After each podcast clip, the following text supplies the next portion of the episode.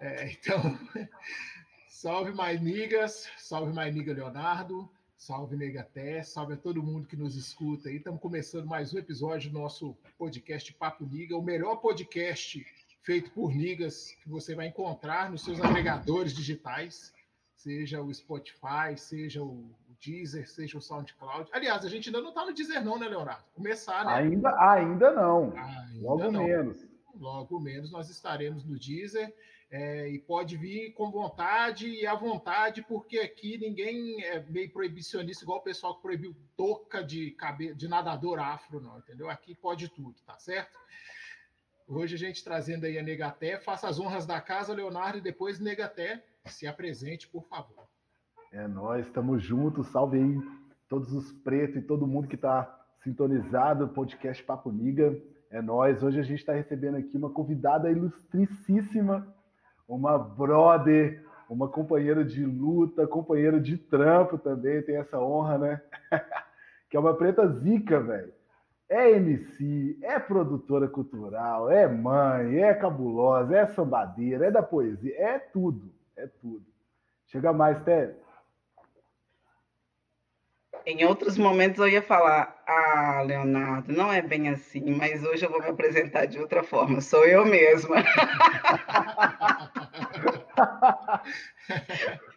Ai, a gente precisa deixar de ser modesta, né? E aceitar que, de fato, o tamanho que a gente é. E essa Concordo. sou eu.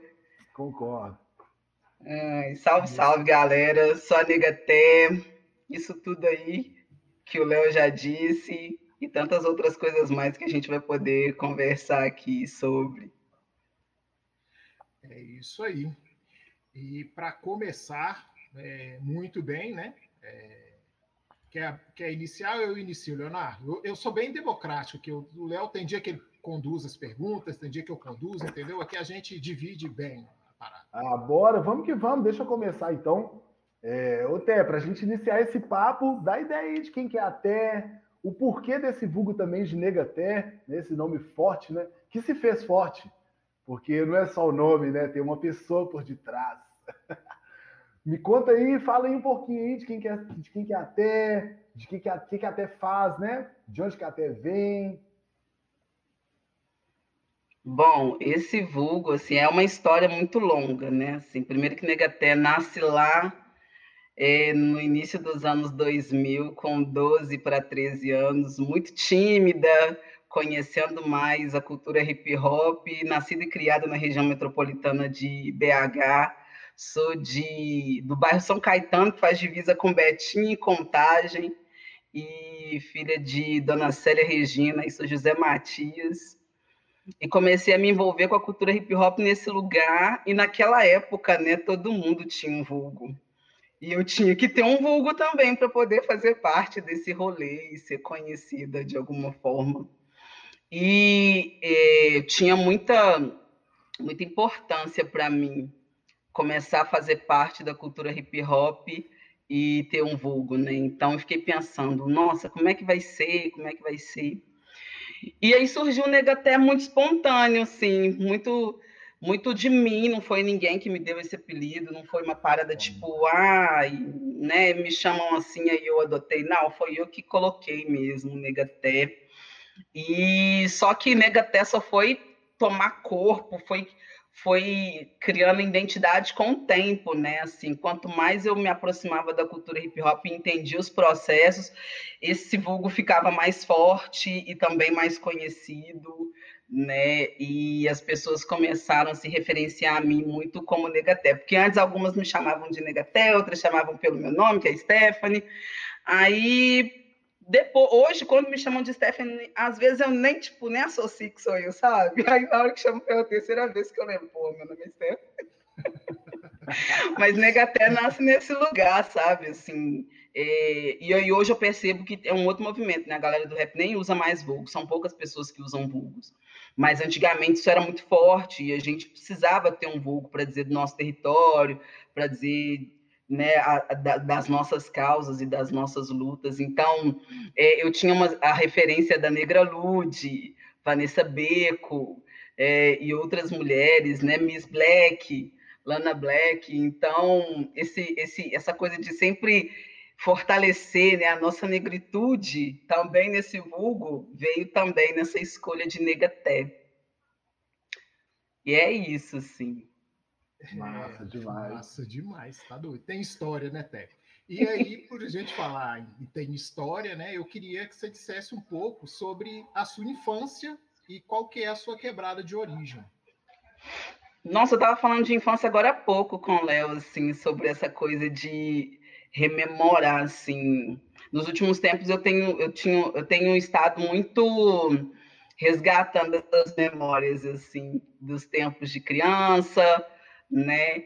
E aí eu sou sou de Contagem, sou Betim, região metropolitana. Eu falo Betim Contagem porque era bem assim, se atravessar a rua da minha casa já era Betim, você voltando é Contagem, assim. Então, sempre morei numa quebrada que fazia divisa entre dois bairros industriais, né? É, dormitórios onde a galera sai da, da do, do bairro para ir trampar. É, e a minha infância foi uma infância muito gostosa. É, nasci e, e, cresci no terreiro da minha avó, né? Morava nos fundos da casa dela, eu tive esse privilégio de morar com ela até um pouco mais dos meus 15 anos. Então, assim, morar perto de vó é tudo de bom. Então, as minhas melhores lembranças é no quintal dela, fazendo bagunça, trolando as amigas dela, fazendo confusão com os meus tios. Mas eu tive uma infância muito gostosa, assim, uma infância muito muito livre. Eu fico, às vezes eu fico lembrando que como o meu pai, ele, meu pai e minha mãe são os filhos mais velhos, né, das suas famílias. É, nas duas famílias, eu e minha irmã, nós somos as primeiras netas. Então a gente tinha toda essa coisa, né, esse mimo. Minha avó, nossa, minha avó fazia tudo que ela podia para a gente, as duas, né? A minha avó, que a gente morava no quintal da casa dela, é minha avó por parte de pai, Dona Maria Aparecida. E a minha avó materna, é Dona Olga, de lá de Sabará.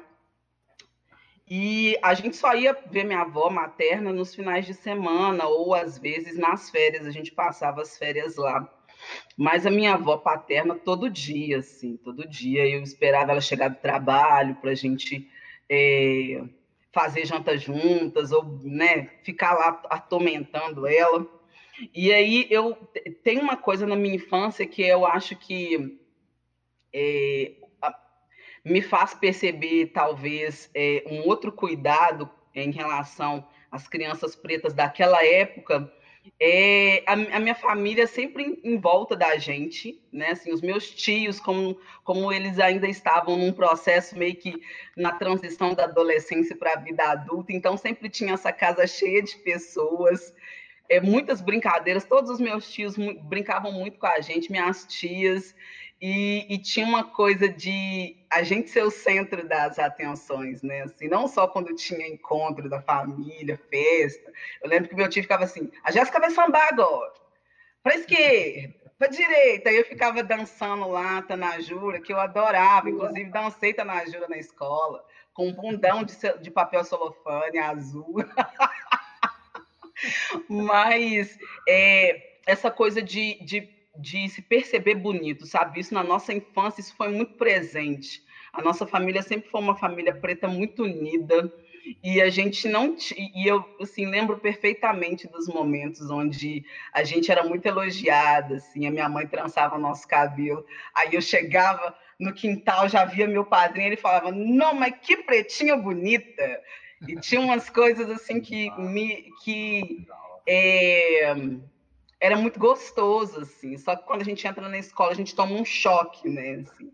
É, e aí eu acho que muitas das coisas não me afetaram diretamente por entender esse espaço seguro que eu tinha com a minha família e onde a gente tinha assim toda a liberdade para conversar, para brincar. Então eu tive uma infância muito feliz. Nossa, eu gosto demais de lembrar de quando eu era criança, assim, dos momentos de escutar meus tios é, conversando, lembrando de quando eles moravam no bairro Praia, de quando eles iam nas festividades dos Arturos, e de quando eles ficavam esperando todo mundo comer para depois comer, que era um processo que existia lá, né? Os mais velhos comem primeiro e tal. E aí eu gostava muito de ficar escutando essas histórias, né, de ajudar minha avó na cozinha, de plantar junto com ela, ela tinha uma hortinha lá, então a gente sempre foi muito próxima, assim. Então, eu e minha irmã, graças a Deus, a gente teve uma infância muito gostosa, assim, muito muito prazerosa. As memórias são sempre nesse sentido do afeto, sabe? Ai, tem hora que eu fico até com saudade de tanta coisa gostosa, assim. Eu era daminha de honra de todos os casamentos, assim, porque eu tinha muitos tios. eu fui, ó, seis tios para casar. Só uma tia que me só uma tia, não, na verdade, dois tios que me deram. Titoninho, porque ele casou muito tarde, eu já fiquei tipo assim, não, a galera não vai me chamar, já tô com mais de 12, né? E a minha tia Marisa, que não casou na igreja, assim, são os dois que ficaram me devendo. Uhum. Mas disso, eu fui da minha de, de, honra de todos. Não tinha boi, nem deixava escolher outra pessoa, era eu mesma, assim, era eu não, não, tinha conversa, assim, eu não abria mão disso, assim. e era muito gostoso isso. Eu fui da, ver como que a pessoa já tinha o dom de produzir lá atrás. O meu padrinho, ele casou um dia antes do meu aniversário. E você tinha que ver o rebuliço que eu fiz para fazer a minha festa de aniversário junto com o casamento dele, mesmo sendo antes. A minha avó tinha um costume de não comemorar antecipadamente aniversário, né? ela falava que isso trazia má sorte, mas eu insisti tanto eu insisti tanto que eu não sei o que, que eles arrumaram, que acabou que eles casaram dia 17 de dezembro, maravilhosamente bem. e eu falo com a minha tia que, que eu tô dando sorte até hoje no rolê, né? Eles estão lá firmão, porque eles casaram num dia importante, no dia do meu aniversário. Ah, sensacional. E assim, é, você fala desse rolê de, de família e, e má sorte, essas coisas, tem as coisas que a família da gente acredita, né? Sim. É, e assim, é, a minha mãe, por exemplo, a minha mãe, quando vai nascer um neto na família, ela arruma um, um, um nome atravessado para eles. Não vai ser o nome da criança, não, mas, por exemplo, é, a, a, esposa do meu irmão está grávida. Aí minha mãe chama ele de Briguelo. Aí você pergunta para ela, por que Briguelo, mãe? É para não apanhar quebrante, né? Coloca o nome tá que vai ser para não apanhar quebrante. Sua família tem disso também? Essas, essas Minha avó tinha uma, uma, uma um, um, um, jeito de chamar toda criança que nascia. E aí ela chamava essa criança assim, até ela completar um ano, um ano e meio. Todo mundo, pra, todas as crianças que nasciam, ela chamava de Tintuco. Não sei te dizer porquê, mas eu me lembro de, por exemplo, quando é, os meus primos né, começaram a nascer, e aí é, iam ser apresentados para minha avó, minha avó já falava, vem cá no tintuco da vovó, né? E aí todos os outros netos, eu, é, engraçado, nunca perguntei isso para meu pai, mas depois eu vou até perguntar se ela também me chamou assim, chamou minha irmã assim, mas todos os outros netos, ela, eu tive a oportunidade de escutar ela falando tintuco da vovó. Quando a minha filha nasceu também foi assim, tinto, ela se apresentava assim, você é o tintuco da vovó né, assim, e, e, ela, e eu não sei, é uma, é uma memória que eu tenho, mas não sei se isso tem relação, mas acredito que tem, assim, porque elas são supersticiosas, assim, para o processo da gravidez dar certo, para ninguém botar quebrante antes, então elas têm ali os rituais delas ali para receita poder... de família, né? Tem um monte de total, receita, né? total, Chá, essas paradas, proteção, assim. proteção mesmo. Ô, ô, Té, você falou que, que, seus tios eram muito ligados no samba, né? Sim. para dançar. Qual é a relação da sua família com a música? Nossa, a relação da minha família com a música, ela é muito presente dos dois lados da família. Na família da minha mãe, por conta dos processos de Carnaval de Sabará, os meus tios é, fazem parte né, desse, do circuito de, de festejo de carnaval de Sabará. Tem um bloco AF 13 de maio, que já existe há mais de 20 anos. Eu nasci, eles já faziam isso e ainda continuam fazendo. Hoje, onde é a casa da minha avó, é, da minha falecida avó, também é um centro cultural, né, referenciado ao bloco Afro 13 de maio. Fica ali na rua 13 de maio. Atrás da igreja Nossa. de pedra de Sabará. Então, aquela igreja de pedra que tem ali no centro histórico, a casa da minha avó é atrás daquela igreja. Você hum. vai subir a rua e vai virar assim, você vai ver ali. Você perguntar ali qualquer um onde é a casa de Dona Olga, todo mundo sabe dizer onde é. E a rua chama 13 de maio, os meus tios colocaram o nome do bloco de 13 de maio. Então, é, eles sempre tiveram instrumentos em casa, sempre fizeram os ensaios. Em toda vez que a gente ia para lá era uma maravilha, né? Eu, eu, sempre gostei muito, muito de festa, muito de bagunça, né? Essas coisas. Então, eu me senti em casa. E na família do meu pai, a relação com a música, ela está muito ligada com os festejos da comunidade dos Arturos. Minha avó e meu avô é, são da comunidade, foram da comunidade, são, né? Faleceram, mas ainda em memória. É, são da comunidade dos Arturos. E meu avô e minha avó foram reis lá. E aí, depois que meu avô faleceu, é, a minha avó mudou de lá, veio morar no bairro São Caetano, mas sempre continuou acompanhando os processos por lá. Então, a gente sempre escutava os, as cantigas, eu, a gente sempre tinha essa relação da música muito presente, né? Eu lembro que as crianças, até nessas coisas dessa brincadeira que a minha avó falava de tintuco, ela tinha uma coisa que era pegar a criança em pé no colo e ficar fazendo tá, tá, tá, tá, tá, tá, tá, tá, tá, tá, tá, que é o, o, o som que a galera faz com o pé, né? Na hora que tá ali dançando. Aí ela fazia isso e a gente morria, a criança morria de rir no colo dela. E eu ficava, é, já tá ensinando, né, vó? Já tá ensinando que na hora que chegar lá ninguém erra o passo.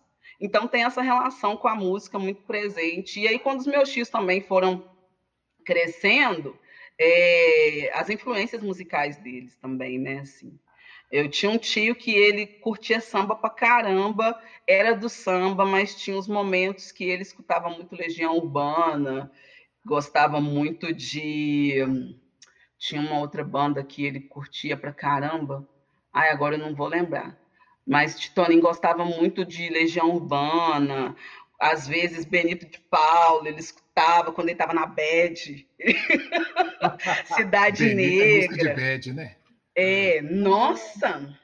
Quando ele desfilei um ano inteiro. Eu falei, ih, Toninho tomou um pé na bunda. A gente já sabia que estava rolando umas paradas assim. Era ele, essa e só para contrariar, gente. Como é que uma coisa assim machuca tanto? Você pode ter certeza. O cara não tá bem. Não tá bem. e a minha tia, minha tia Betinha, ela fez parte do movimento negro de Betim lá na, na década de 90, e ela uhum. traz umas referências musicais da Bahia, né? O Axé Music estava naquele movimento, e aí a gente começou a escutar muito Refla, comecei a escutar muito Margarete Menezes. Eu falei faraó, aí a gente, aí eu lá da minha casa, é faraó, minha tia, vem pra gente dançar junto. Gente, e era incrível essa vivência, que vivência gostosa. Timba... Nossa, dia de sábado, a gente. Minha tia, quando ela estava em casa no final de semana, tia Betinha, ela era muito animada. E ela trazia essas referências do Axé Music para a gente, netinho, nossa, gente. E aí tinha uma música do Timbalada que ela, ela conseguiu uma fita ao vivo.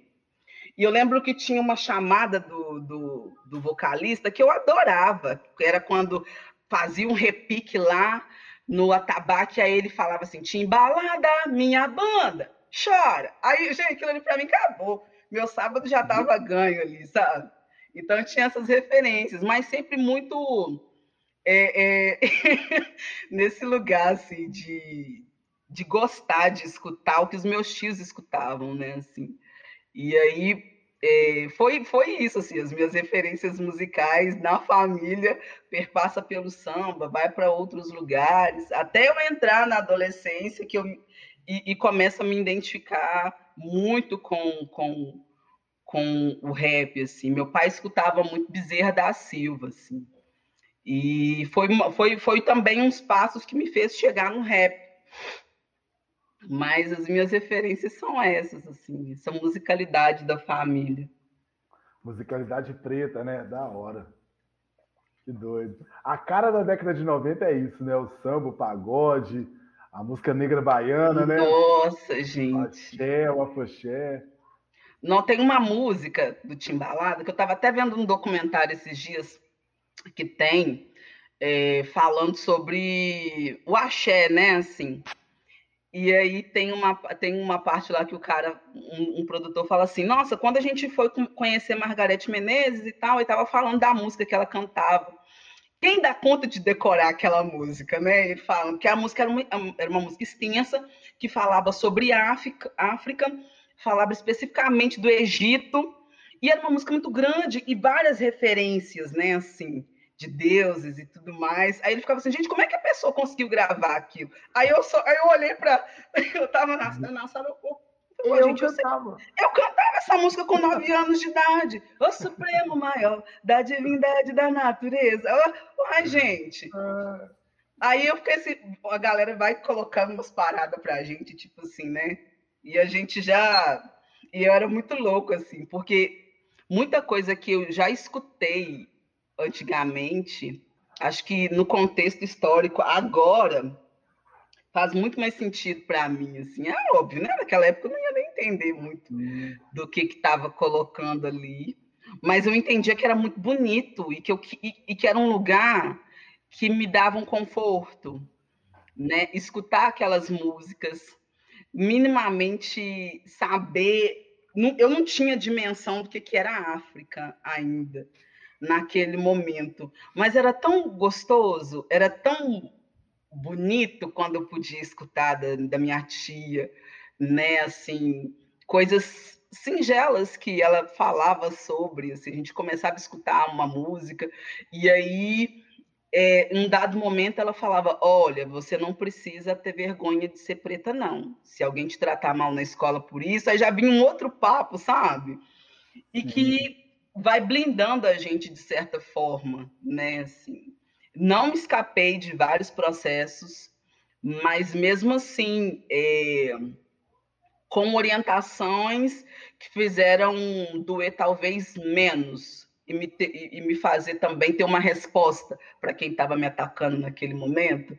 Acho que também a música que a minha família escutava naquela época traz um pouco disso, assim, né? É... Ah, e é isso, gente. Nossa, vou falar aqui, eu vou ficar emocionado. Educação antirracista na prática, né? É isso. Assim. Usou todos os elementos para poder te, te dar força, né? Te dar arma, te dar munição, porque lá dentro do barraco era no quintal era isso, né? Era beleza, era sorriso, mas na rua não é não, né, velho? Na rua é... Né? Na rua não é não. É, a próxima é sua também. Ô, ô Té, e, e, a hum. paixão, e, a paixão, pelo hip hop, assim, quando que foi o momento que você se apaixonou pelo hip hop? Conta para nós, assim, ó, como se fosse um caso romântico, assim, o um dia do flerte, do, do, da primeira, do, do, primeiro encontro, como é que foi? Ah, eu lembro perfeitamente. Nossa, meu crush eterno. É, foi no mês de novembro, foi na escola isso, só para você ver bem caso romântico mesmo. Era mês de novembro, mês da consciência negra. Minha escola foi fazer uma semana de atividades comemorativas. E naquela época as atividades comemorativas eram ativi... atividades assim musicais, né, assim, dança e tudo mais. E aí, é, ao longo da semana teve várias atividades, rolou dança, rolou axé. E aí na sexta-feira chegou uma galera diferente na hora do recreio para se apresentar. Chegou uma galera preta, linda, vestida de branco, com as roupas largas, e entraram e foram direto para quadra. Eu estava na fila da merenda, pensei assim: essa galera vai apresentar, e as apresentações estavam acontecendo sempre no final do horário. Nem comi, desisti de, de, de comer, porque eu queria ficar no melhor lugar. Dito e feito, quando o recreio acabou, a professora anunciou que a gente ia ter uma apresentação de break dance. Eu tô assim, o que, que é isso, Brasil? E aí ela apresentou o nome da crew, União Vital Dance. Vai fazer uma apresentação de Miami Dance e Break Dance para vocês. Quando eles começaram a, a, a dançar, eu não pisquei. Eu não conseguia olhar para outra coisa. Eu fiquei fascinada. E aí eles dançaram a clássica do Miami, né? Com os passos todo mundo fraga hoje. E depois os meninos fizeram uma apresentação de break mesmo, então fizeram uma roda lá. E era uma crew grande. Tinha aproximadamente ali naquele dia umas 12 pessoas entre homens e mulheres. E aí, quando a apresentação acabou, eu fiquei rondando eles para tentar saber de onde era, se, eu, se podia participar, se dava aula, se não dava, o que, que era. E aí, só que eu também estava com muita vergonha, muita vergonha, muita vergonha por N questões na escola. Só que eu falei assim: ó, se eu não fizer isso agora, esse pessoal vai embora e eu nunca vou saber o que, que é isso. Aí, é, quando a galera estava indo embora, eu perguntei para um, um mano que estava no grupo, ele chamava Doguinha, eu, Doguinha, salve Doguinha. Aí eu falei assim, deixa eu perguntar para você uma coisa, eu gostei muito da apresentação, queria muito saber aonde vocês ensaiam, se vocês são daqui. E aí, antes a gente tinha aquela coisa, né? Todo mundo que era bom era de BH, todo mundo que trabalhava com cultura também estava em BH, não estava na nossa quebrada. E, e aí, quando ele falou assim, ah, a gente é daqui mesmo, a gente mora Aí, tipo, ele morava na quebrada do lado da minha. Ele falou assim: não, a gente mora aqui no Subaco da Cobra, aqui pertinho, a gente ensaia na creche e tal. E a gente todo domingo tá na pracinha de São Caetano. Um dia você aparece lá para nós trocar ideia. Gente, eu fui embora com todas as informações que ele tinha me dado na cabeça. e aí eu perguntei assim: domingo agora vocês vão estar na praça? Ele disse que ia estar. Tá eu fui para a praça no domingo. E pensa a pessoa que, nossa, eu acho que no início a galera me achava muito, muito chata. Eu perguntei o tempo inteiro. Eu perguntei o tempo inteiro. Estavam o, um dos integrantes na, no dia que eu, cheguei, que eu cheguei na praça estava com a camisa do Tupac. Eu fui perguntar quem que era, Uou. perguntei da onde que vinha a dança. Aí, te, aí, por fim, teve uma hora, Luizinho, muito tadinho do Luizinho. O Luizinho falou assim: senta aqui que eu vou te contar uma história. Aí que ele me contou a história da cultura hip hop. Mas me contou do jeito dele, né? Assim, não com os detalhes que eu conheço hoje, mas ele me contou que era uma cultura dos Estados Unidos e que aqui, né, que lá na nossa quebrada era muito forte o breaking. É, Betim tinha uma referência de breaking muito forte na cidade. É, tinha um grupo, ai, que agora eu não vou, não vou lembrar agora, Betim Breaking, que participava dos bailes em BH e tudo mais, e já participou de duelos com Esqueleto Break, que é um, uma outra crew de BH. E aí ele me introduziu meio que nesse universo do breaking. E aí eu comecei a colar nos ensaios, com o intuito de dançar, mas vamos lá, né, gente? Não era a minha praia. Não conseguia pegar os movimentos e morria de medo de fazer algum movimento de b-boy onde eu pudesse quebrar alguma coisa. Morria de medo. Então, assim, os passinhos eu tentava, os outros movimentos eu só observava. E aí, quando eu só observava, eu comecei a conversar. E aí, fazendo mais perguntas, enchendo o saco da galera. E aí até que chegou um momento onde os meninos começaram a ser convidados para participar de, em apresentações em outros eventos de hip hop. E aí eu comecei a ir junto. E foi nesse lugar que eu comecei a conhecer outras pessoas que estavam envolvidas na cultura hip hop, comecei a conhecer mais MCs, outros b-boys, algumas b-girls na época, DJs.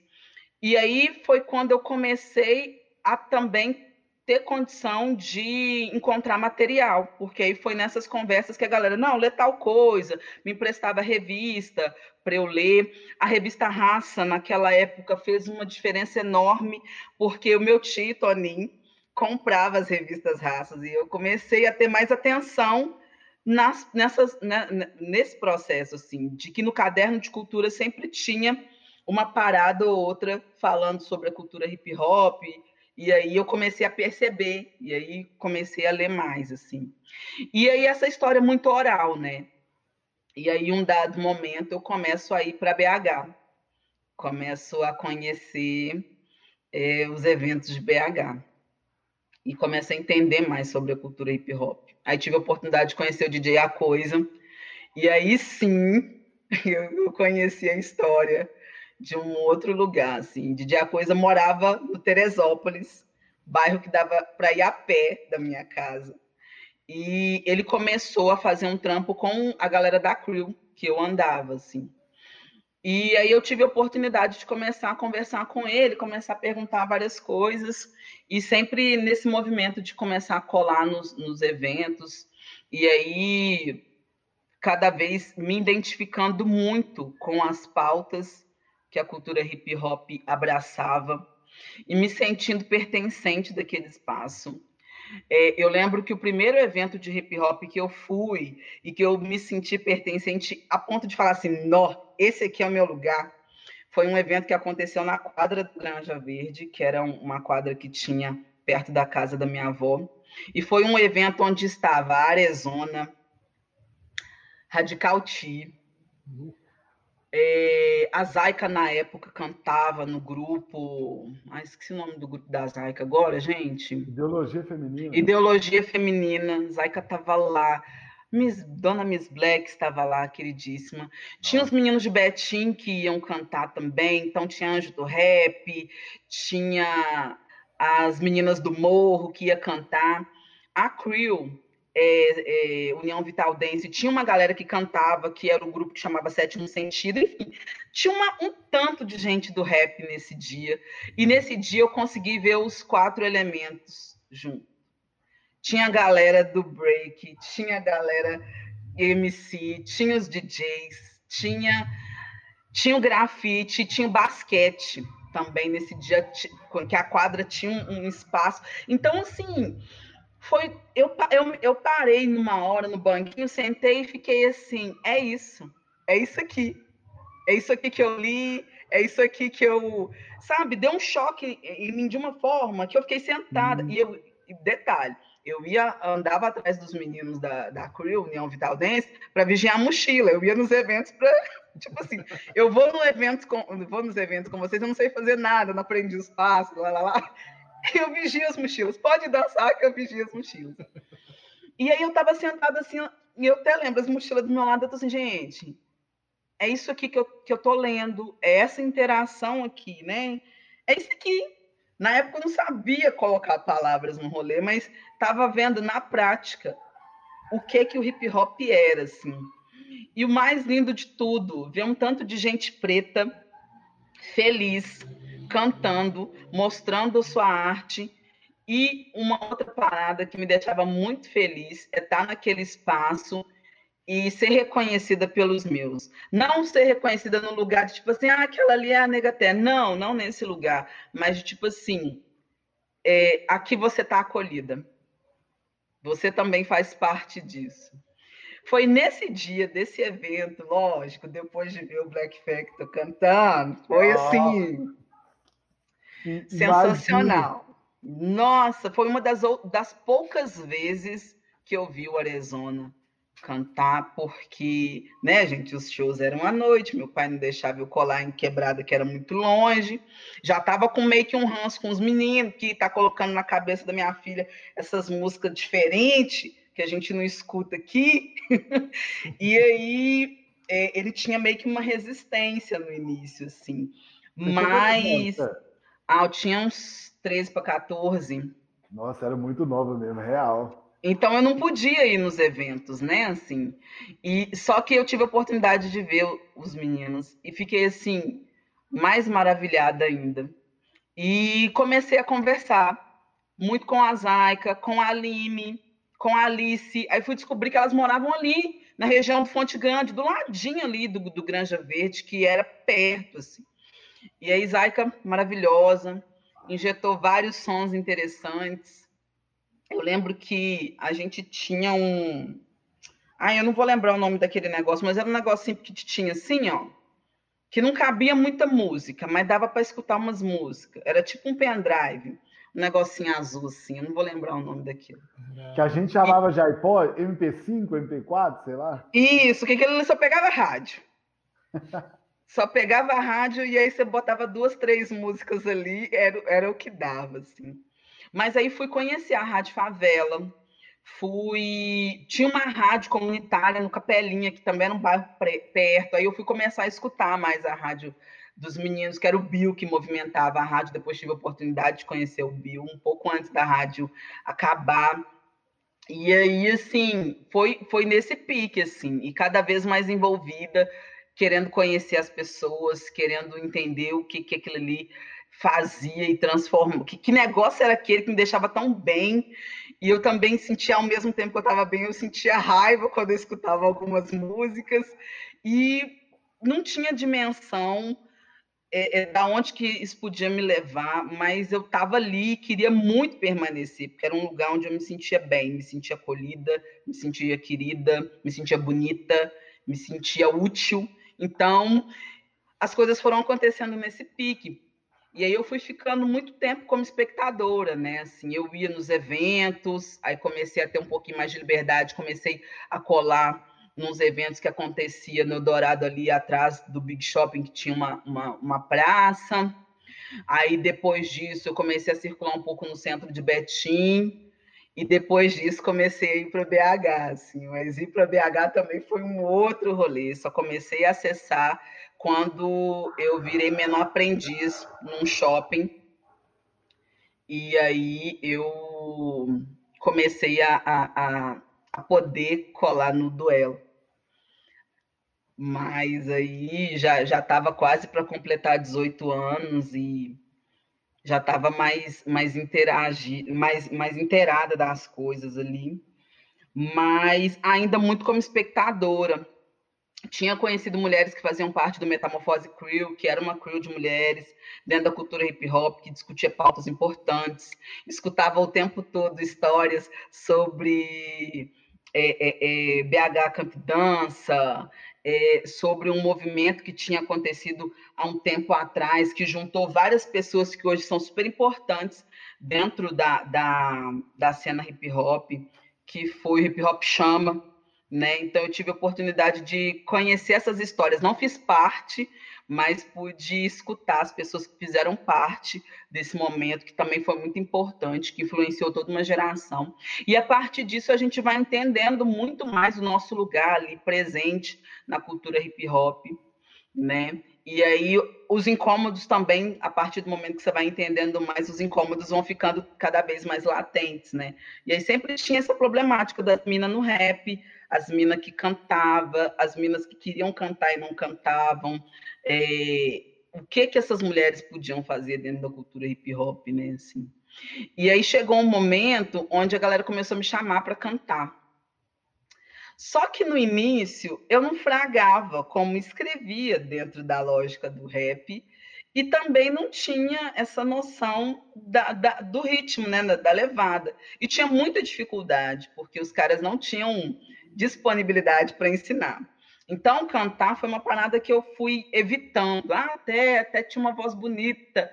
A gente chama ela para cantar, ela não vem. Eu tinha muita dificuldade de acompanhar o ritmo dos caras e muita dificuldade também de dialogar sobre isso. Então, eu fui cantar muito, muito depois, quando eu me senti confortável e fui cantar numa outra lógica de processo também, quando eu pude construir com outras pessoas é, fazer essa música, sabe? Assim. É, mas cada vez que eu ia entendendo mais sobre o que, que o hip hop era, eu fui me apropriando dele de uma forma é, muito única e entendendo um papel de responsabilidade, sabe, o Emerson e Léo, quando a gente quando a gente fala que o hip hop ele transforma vidas, é, quando a gente fala que uma letra de rap influenciou diretamente na atitude da pessoa, isso é muito, muito sério.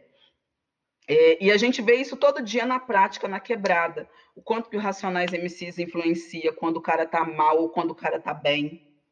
Né? Quando o cara tá mal, ele escuta Jesus chorou. Quando ele tá bem, ele escuta.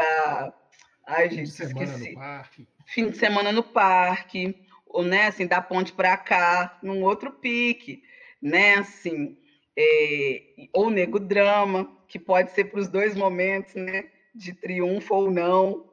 É, e aí, o quanto que isso, e quando eu, como que eu fui entendendo esses lugares também, né? Assim, e o que que, a, o, que, que o hip hop apresentava para mim sobre possibilidades de mudança.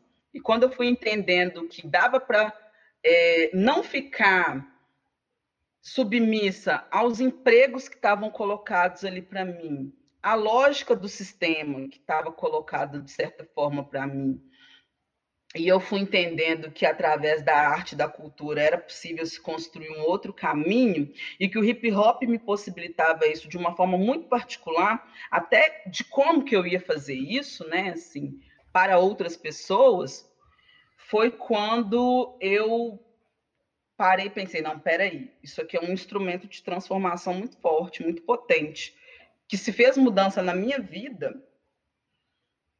Óbvio que isso vai fazer transformação na vida de outras pessoas. É, e aí as coisas foram acontecendo numa fluidez muito grande também, e também conforme eu fui me sentindo preparada e madura para fazer, né? É, então, quando eu saio desse lugar da espectadora e começo a atuar um pouco mais presente na cultura hip hop, principalmente é, nos diálogos, foi porque eu, eu me senti preparada, né? Assim, é, quando começa um diálogo sobre a existência do quinto elemento, que é o conhecimento, e que ele perpassava e era um pilar principal que regia os outros quatro elementos, que é o break, o break, o grafite, o DJ e o MC, foi o lugar onde eu pensei que eu falei assim, não, é nesse lugar aqui que eu vou conseguir contribuir. Eu não danço direito. eu não sei discotecar. Cantar a gente até gosta, mas não é uma parada que, nossa, eu quero ser cantora, né? E grafitar, gato, não é o meu rolê. Então, onde que eu consigo somar? Como que eu consigo contribuir? É no conhecimento, é pensando em como que a gente pode é, fazer as coisas acontecerem numa outra lógica. É o que que eu consigo somar? E aí até começa a atuar nesse lugar aí de pensar como que a gente pode trazer essa juventude para dialogar o hip hop. E aí a juventude já estava fazendo batalha também. E a juventude estava naquele momento onde uma geração do hip hop já estava ocupando outros espaços, indo para outros lugares, fazendo outras construções e a gente estava indo para uma, uma, uma, geração que estava fazendo na tora, porque queria ocupar espaço também. E aí existe um diálogo sobre a velha e a nova escola num lugar onde, é, onde não bate o diálogo né, entre essas gerações. Fica muito no lugar de me pede benção que eu vinha antes de você. E esses negócios começaram a me incomodar. Falei, gente, como é que nós estamos deixando esses meninos fazer os negócios de qualquer jeito, sendo que a gente está aqui pode orientar as coisas acontecerem numa outra lógica, né? Assim, não é sobre quem veio antes ou quem veio depois, é sobre como a gente se ajuda para que o processo ele seja continuado, porque um dia eu vou parar. Um dia quem veio antes de mim também vai parar, e a gente não é eterno. Então, como que eu posso pensar na, na, nessas construções futuras, né? E aí foi quando a gente começou a fazer um movimento em Betim muito legal, que foi juntar essa galera que estava fazendo batalha e chamar para dialogar mesmo. Eu ainda sem saber muito sobre produção, mas estava ali disposta a construir junto.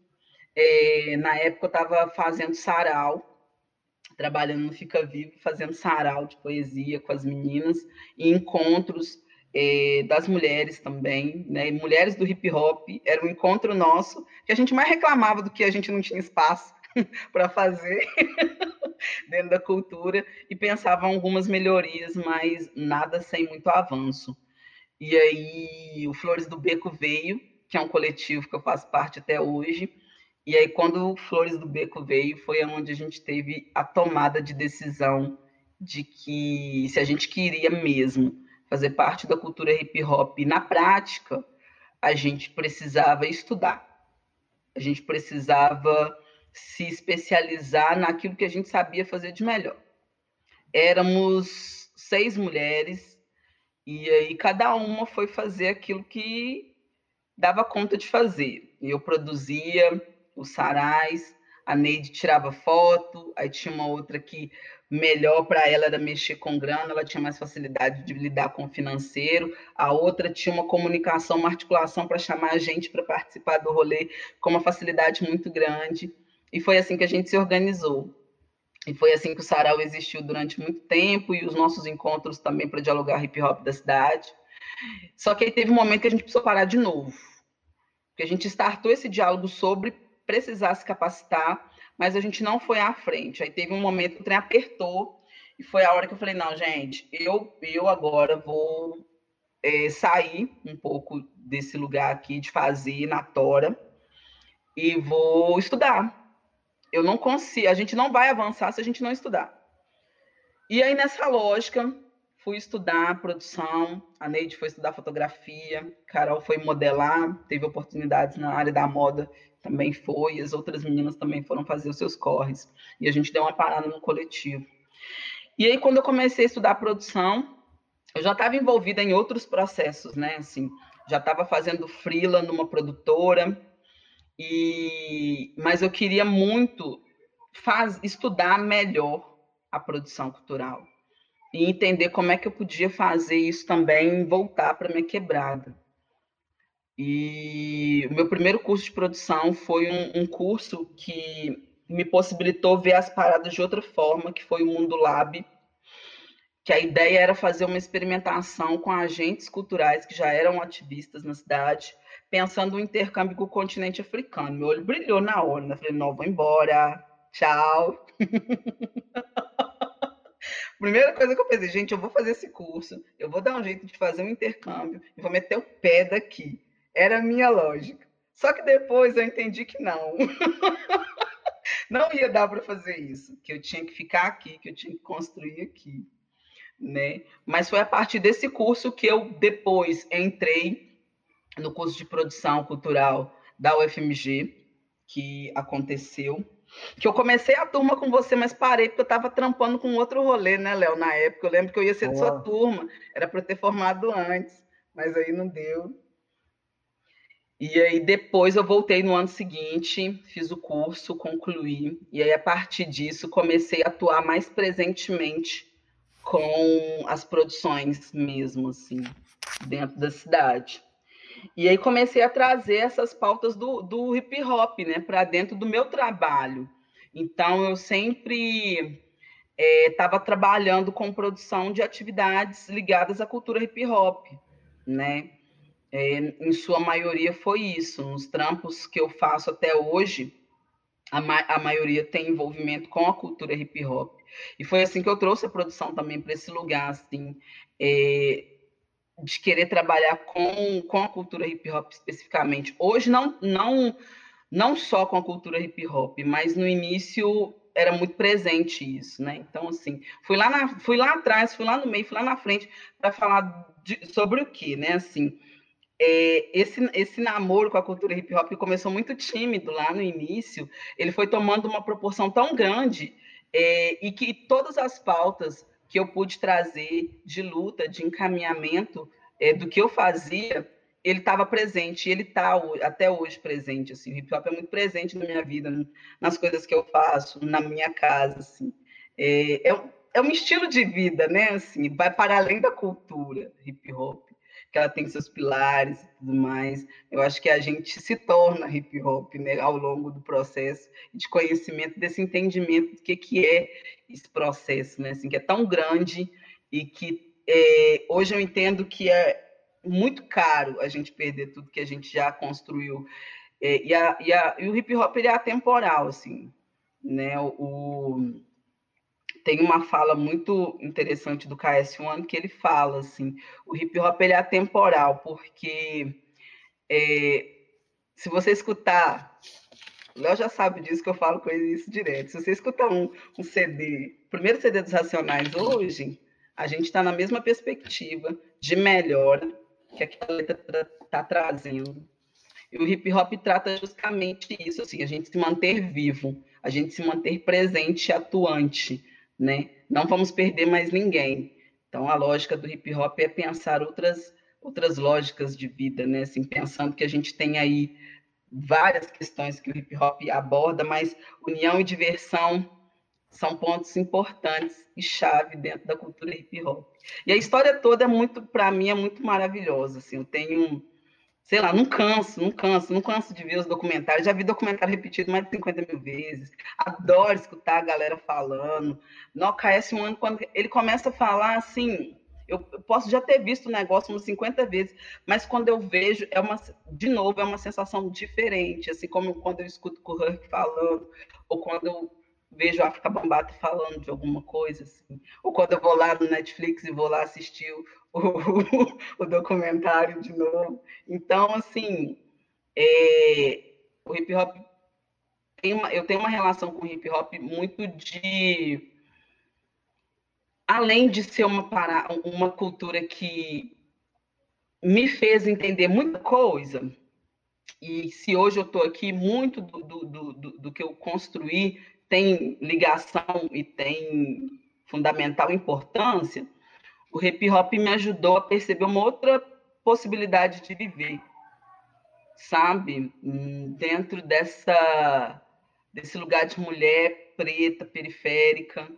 Então, o hip hop para mim ele é ah, eu não sei nem te dizer assim, todo dia eu acho que eu ainda estou devendo muito para ele, sabe? Por tudo que eu que eu construí, todas as coisas que eu tenho alcançado. Eu, eu tenho muito esse sentimento de poder retribuir para as gerações futuras o que eu aprendi, o que eu construí, o que, que eu pude fazer e conhecer a partir do hip hop, sabe? Eu sempre acho que ainda estou devendo. Mas é isso, assim, é um sentimento que vai para além da gratidão, vai para além do nó, eu gosto muito. Eu acho que eu tenho essa cultura viva dentro de mim, assim, como se fosse uma pessoinha aqui dentro, às vezes direcionando o meu olhar e a, a minha forma de ver as coisas. Falei demais, nossa senhora. Falou lindo, Té. É. Daria um livro, hein? Nossa. Total. Eu já tive várias ideias aqui, Leonardo. Até startou várias coisas aqui, vários projetos. É... Isso é bom, é. hein? É, isso é ótimo. E assim, falando dessa, dessa sua história com hip hop, é, como que anda a sua carreira musical, que a gente sabe que você manda umas letras também, você manda e manda bem. Nos conte, conta pra gente sobre os trabalhos que você é, já participou e o que, que você tem produzido atualmente. Você tem produzido alguma coisa desse rolê de, de rapper mesmo? Gente, os meus trabalhos são na, na, na música, são, nossa, um rolê muito pontual. Eu escrevo muito, eu gosto muito de escrever. Eu tenho uma, um caderninho que fica na beirada da cama mesmo, que às vezes rola umas rimas. Mas eu tenho exercido isso tão pouco, tão pouco. É, mas é uma parada que eu gosto, mas não, não consigo me dedicar muito para, sabe? Eu acho que eu ainda tenho um pouco de medo de arriscar mais na música, né, no rap, assim. Mas, né, tem alguns trampos aí que já, já saíram, né? Na verdade, um trampo que saiu, que já está na, na cena já tem um tempo, que é a música do Mulheres, que, que né, foi, foi feita especialmente para o programa, que era uma perspectiva de trabalhar com as mulheres que fazem rap na cidade. Então, eu, Tamara, Ohana e tantas outras mulheres, Lana, Sara Guedes, né? A gente sentou, se organizou, cada uma pensou numa temática, a convite da Rede Minas, e fizemos um trampo. Então, eu fiz é, Vencer no Amor, que está disponível nas redes sociais aí do, do programa Mulheres. E depois eu fiz um outro tampo a convite do Acauã, né, e da ONG Contato. É um trampo que a gente ainda não lançou. Depois eu tenho até que ver com, com o Acauã, assim, quando que a gente lança isso. A gente ainda está num rolê, vamos fazer videoclipe, não vamos fazer videoclipe um campo que ficou muito potente, ficou muito bonito. Tem gente que já recebeu spoiler dessa música, já escutou essa música. Já ouvi, já chegou nos meus ouvidos. Inclusive, velho, muito doido, assim, melodia maravilhosa, a letra também impecável. Esse som é foda. Quando eu ouvi, no mesmo momento, eu já mandei mensagem. Falei, ah, e essa música aí? Como é que eu não sei disso? Pois é, assim. Você chama de liga, mas não socializa com os amigos. Né? Ai. Mas assim, eu tenho muita vontade de, em algum momento, ainda não sei quando, mas eu tenho muita vontade de um dia reunir todas essas produções que eu já tenho aqui, essas letras que eu já, já compus, em, em um EP, assim, só para não, não ficar com esse sentimento de que eu poderia ter feito. Assim. Mas é isso. Eu não, não não é uma parada assim.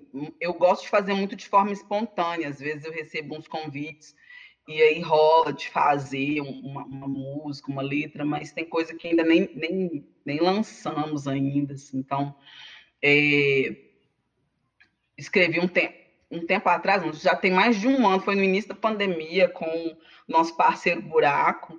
A gente começou a, a conversar sobre a possibilidade de fazer uma música e eu escrevi a música, até hoje eu não mandei para ele.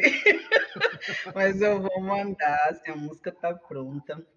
E, e, aí, às vezes, rolam uns convites, assim, para poder fazer uma, uma, participação, mas é uma parada que eu confesso para vocês que eu não, não levo tão a sério como deveria, sabe? Mas é, um, é uma parada que ainda está na minha lista aqui do que eu vou fazer. Ô, Té, mas às vezes você não leva tão a sério porque já tem outras contribuições rolando, né?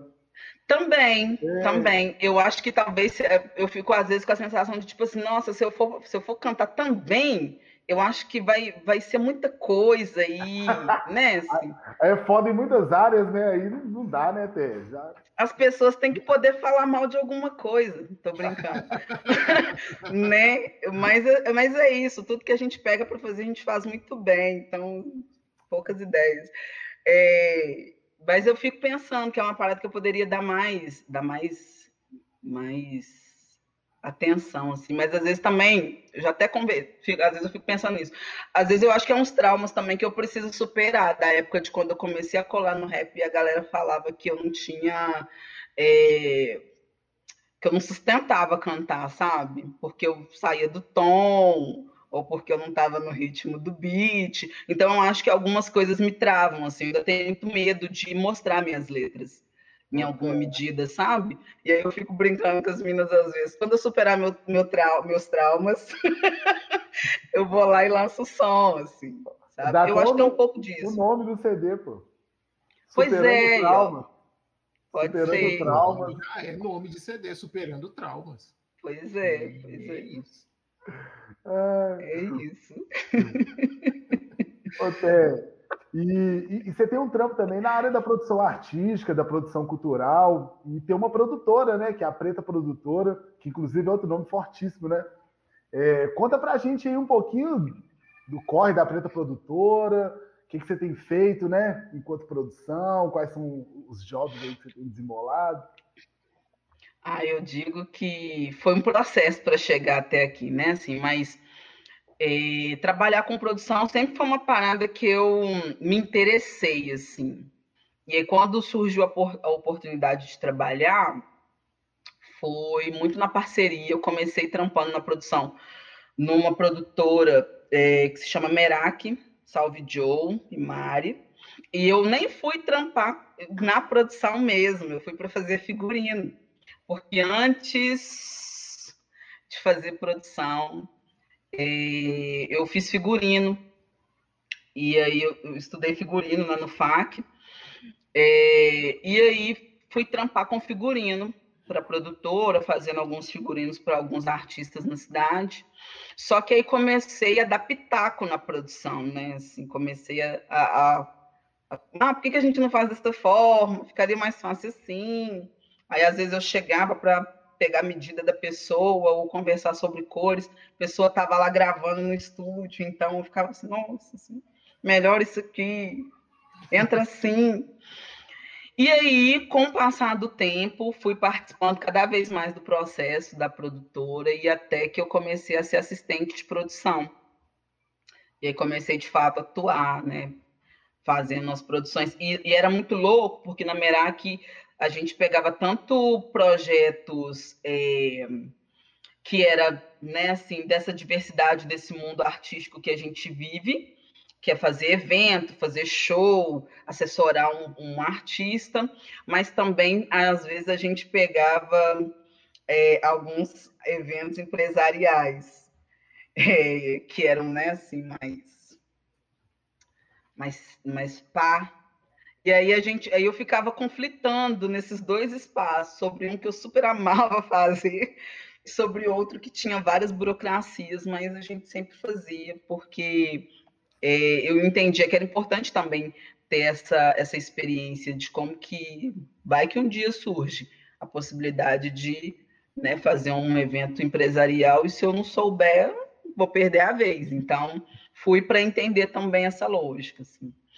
E aí fiquei durante três anos, basicamente, trabalhando nessa produtora, até que eu comecei a sentir que eu precisava seguir outros caminhos, né? Vamos dizer assim. Gostava muito do que eu estava fazendo ali, mas eu acreditava também numa outra lógica de trabalhar com, com a produção. Né? Uma, uma produção hoje que, que pensa num artista é, atuante junto, assim, um trabalho que ele aconteça lado a lado, porque hoje em dia a gente não tem um mercado como a gente tinha na década de 70, por exemplo, de uma produtora musical pegar o cara assim no início e levar ele para dentro do estúdio. A gente não tem mais esse processo. Antigamente a Sony Music fazia isso, a gente tinha vários nomes aí do mercado que pegava esse artista e, e fazia e fazia ele, né? Hoje o artista ele precisa se fazer sozinho para que essas grandes marcas percebam ele, né? E aí foi estudando produção mesmo e estando nesses espaços que eu fui identificando a dificuldade da galera da quebrada de se organizar artisticamente, assim. E, eu fui entendendo que eu podia somar nesse lugar também. E foi e, caminhando para esse lugar eu não cheguei a romper com a produtora, mas comecei a fazer uns trampos mais por fora, trabalhando com alguns artistas, fazendo alguns jobs também. Né, fiz alguns jobs que para mim foram muito importantes, pensando em, em, questão mesmo de entender a lógica do espaço, participar de festivais, essas coisas. E aí a Preta Produtora, ela surge mesmo como um incômodo, de da onde que a produção preta ela tá na cidade, né? A gente tem esses produtores, eles existem, mas onde eles estão? E eles estão trabalhando como, né? E quando a gente fala dos artistas também, é, entra naquele lugar de como que você tem se organizado, como você tem gerido essa, a sua carreira, né? Assim, e como que eu consigo trabalhar nesse lugar.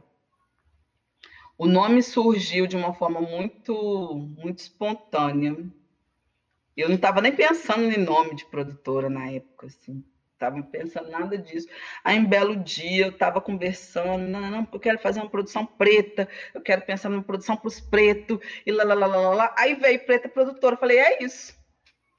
É esse nome, é esse nome que, que vai, o nome desse trampo vai ser desse jeito, assim. E aí, Preta Produtora nasceu muito tímido, mas de uma forma muito bonita. Aos 25 do segundo tempo, eu resolvi fazer um evento no mês da consciência negra de 2019 em Belo Horizonte, onde estava pipocando evento em tudo quanto é canto da cidade, já não cabia mais evento. Eu falei: não, eu vou lançar a Preta Produtora, dia 19 de novembro, e eu preciso de um lugar, eu quero fazer, eu quero fazer. Tinha uma oportunidade maravilhosa de ter a Shereline no evento, ela estava na cidade, estava numa outra agenda com ela. E aí eu falei, eu vou dar meu jeito, vou fazer meus cortes, chamei uma galera que eu já tinha pensado para trabalhar junto comigo. E aí a galera do Armazém do Campo foi super atenciosa, recebeu a gente. Foi um, um, um evento simplório, né? Mas que para mim foi muito importante e que marcou muito a existência é, dessa proposta, desse trabalho, né? A partir daquele dia. É, e o Preta Produtora nasceu no dia 19 de novembro de 2019. Tá bebezinho ainda, mas que já tem já tem assim alcançado lugares interessantes, né? Assim, tem tem me feito também perceber esse lugar de produtora, né? Assim, afirmar esse lugar na produção também. Você estava lá, né, Léo? Eu estava lá e, e, é isso. Olha para você ver. Você iniciou o Corre da Produtora naquele dia, olha, eu nem sabia disso, olha que incrível. Foi, foi. o primeiro trabalho de vocês. Que foi. sensacional, mano, que brabo. Não, e com a presença da Sherline. Sim, para abençoar o rolê. Com a presença é. da história, né, velho? Uma parte da história do rap. Toda e ali. Afirma, e que afirma o lugar das mulheres, né, na história desse hip hop, assim, tá viva, tá Sim. dizendo, né, da participação dela na construção dessa cultura. Que doido, velho. Aquele dia foi dia do nascimento, nota de cara. Ó, na festa do primeiro milhão, vai me chamar, viu? Eu Com tava certeza. no primeiro evento, na Com festa do primeiro milhão, eu quero estar tá lá tomando champanhe, eu cara. Vou, eu vou mandar buscar, pode ficar tranquilo. Vou mandar a terna e vou mandar buscar. Fica suave. Isso, bravo. Gostei. É, é isso. Então, ah, que sensacional. É, e assim, é, conta pra gente, Té. A gente, a, a vida ela, é, ela não para, né? E ela impõe pra gente é, vários rolês e a gente também se impõe alguns rolês porque a vida não manda no processo todo, né? A gente também manda nela, tem hora, né? É, é, é, real, real. não, a gente luta com ela também e constrói a nossa história também, né? E aí, dentro disso, como que é ser mulher, mãe, mulher preta, mãe, educadora, e, e, trampar com produção. Como que é esse rolê? Como que você dá conta disso tudo, né? E como você organiza seu tempo? Aliás, tem coisa que já, já vem com você, né? Não tem, tem coisa que você não precisa entender como que acontece, porque é natural, né? Já é seu, né? Mas tem os processos que a gente vai agregando na vida da gente, assim. Como é que é isso? Olha, é isso, assim. É muita treta, mas a gente vai se organizando. É, tem hora que nem eu sei como é que eu consigo fazer esse tanto de coisa. Mas depois eu vou entendendo, assim, que é uma organização minha mesmo. Eu, eu sou metódica para algumas coisas, o Léo me conhece. Mas, sei lá, eu, eu, Nossa, como é que eu explico isso tudo, assim? É isso que você disse. Muitas coisas a gente já tem uma, uma aptidão, a gente já sabe fazer, assim, não, não é segredo. Assim. Eu acho que é uma, uma parada muito de organizar. Agora, ser mãe, mulher preta, trampar, fazer esse rolê todo, já é a cara das minas preta mesmo, que a gente vive nesse corre de fazer 50 mil coisas em duas horas, por exemplo. Né? O que eu tenho pensado muito é na lógica de não não me sobrecarregar, não pegar demandas que não são minhas. Eu tenho ficado muito atenta a isso, porque às vezes a gente faz e muito sem perceber. Então, assim, eu consigo me organizar dentro desse tanto de coisa que eu preciso fazer, né? E consigo entregar, né? Graças a Deus.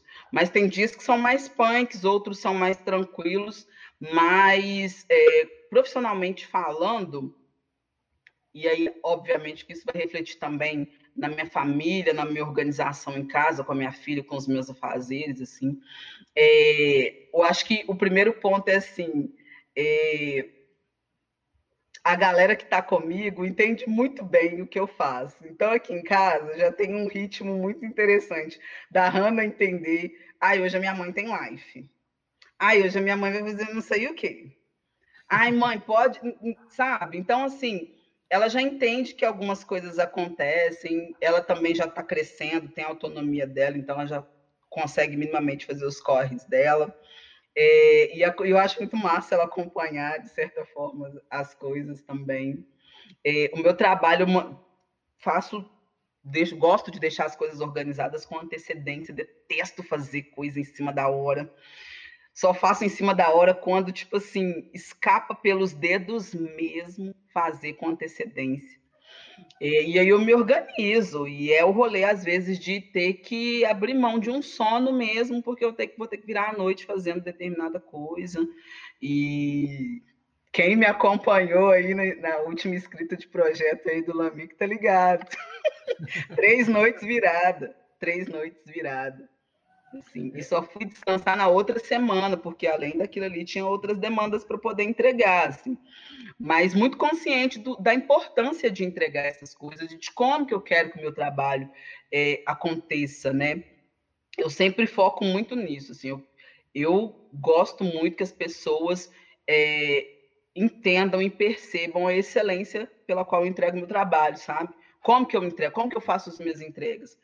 O processo pode ser aquele que dói na gente, doído, mas eu vou entregar da melhor forma possível. Assim. Então, é um, é um, um mundo de coisa que tem para fazer. E se eu parar toda hora, se eu parar para observar o tempo todo, eu tenho coisas para fazer, tanto em relação à casa, quanto para minha filha, quanto para mim, quanto para trampo.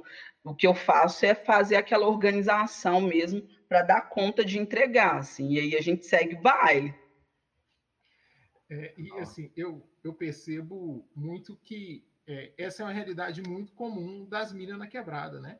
Sim. É, de ter que fazer 1.500 coisas, né? É, a gente até discute isso, a gente já discutiu isso em outros momentos, né? De como que é, as mulheres são quem carrega a quebrada nas costas muitas vezes, né? Uhum. E, é, muitas vezes ali tem aquela mãe que cuida da família sozinha, né? Que não tem o um apoio ali do cara com ela né? Tem a mina que tem que fazer o corre de, de trampar, de enfrentar a, a, a violência é, cotidiana contra a mulher, né? De, de, enfrentar os preconceitos. Então, assim, vocês têm que se virar mesmo. Eu, eu acho eu acho fantástico, né? Para a gente é meio fascinante isso também. Para o homem é meio fascinante. É, e eu acho que é também a gente se colocar no lugar de, de quem é, olha para o nosso privilégio, né? E tem que aprender a valorizar mais também os corredores, né? Porque a gente que é homem, a gente também é muito privilegiado nesse sentido de é, muitas vezes algumas responsabilidades não são depositadas sobre nós, mas são depositadas sobre vocês. Sim, isso aí é uma parada assim que historicamente, né? E às vezes não tem jeito mesmo, tem que pegar, porque se deixar na mão dos caras também não vai rolar, né? É, isso acontece e é fato. E eu, particularmente, eu tenho muita pouca paciência de esperar. Se depende das, de duas pessoas e se eu tenho condição de fazer para entregar, eu vou fazer. Às vezes a pessoa está em Nárnia, e aí, às vezes. E os homens, às vezes, eles ficam muito em Nárnia para entregar, principalmente quando é para entregar demanda. E aí eu meio que tenho um pouco de dificuldade, assim. Então, se está no meu nome, eu vou entregar. É bom ter o tempo inteiro essa responsa nas nossas costas? Não, assim.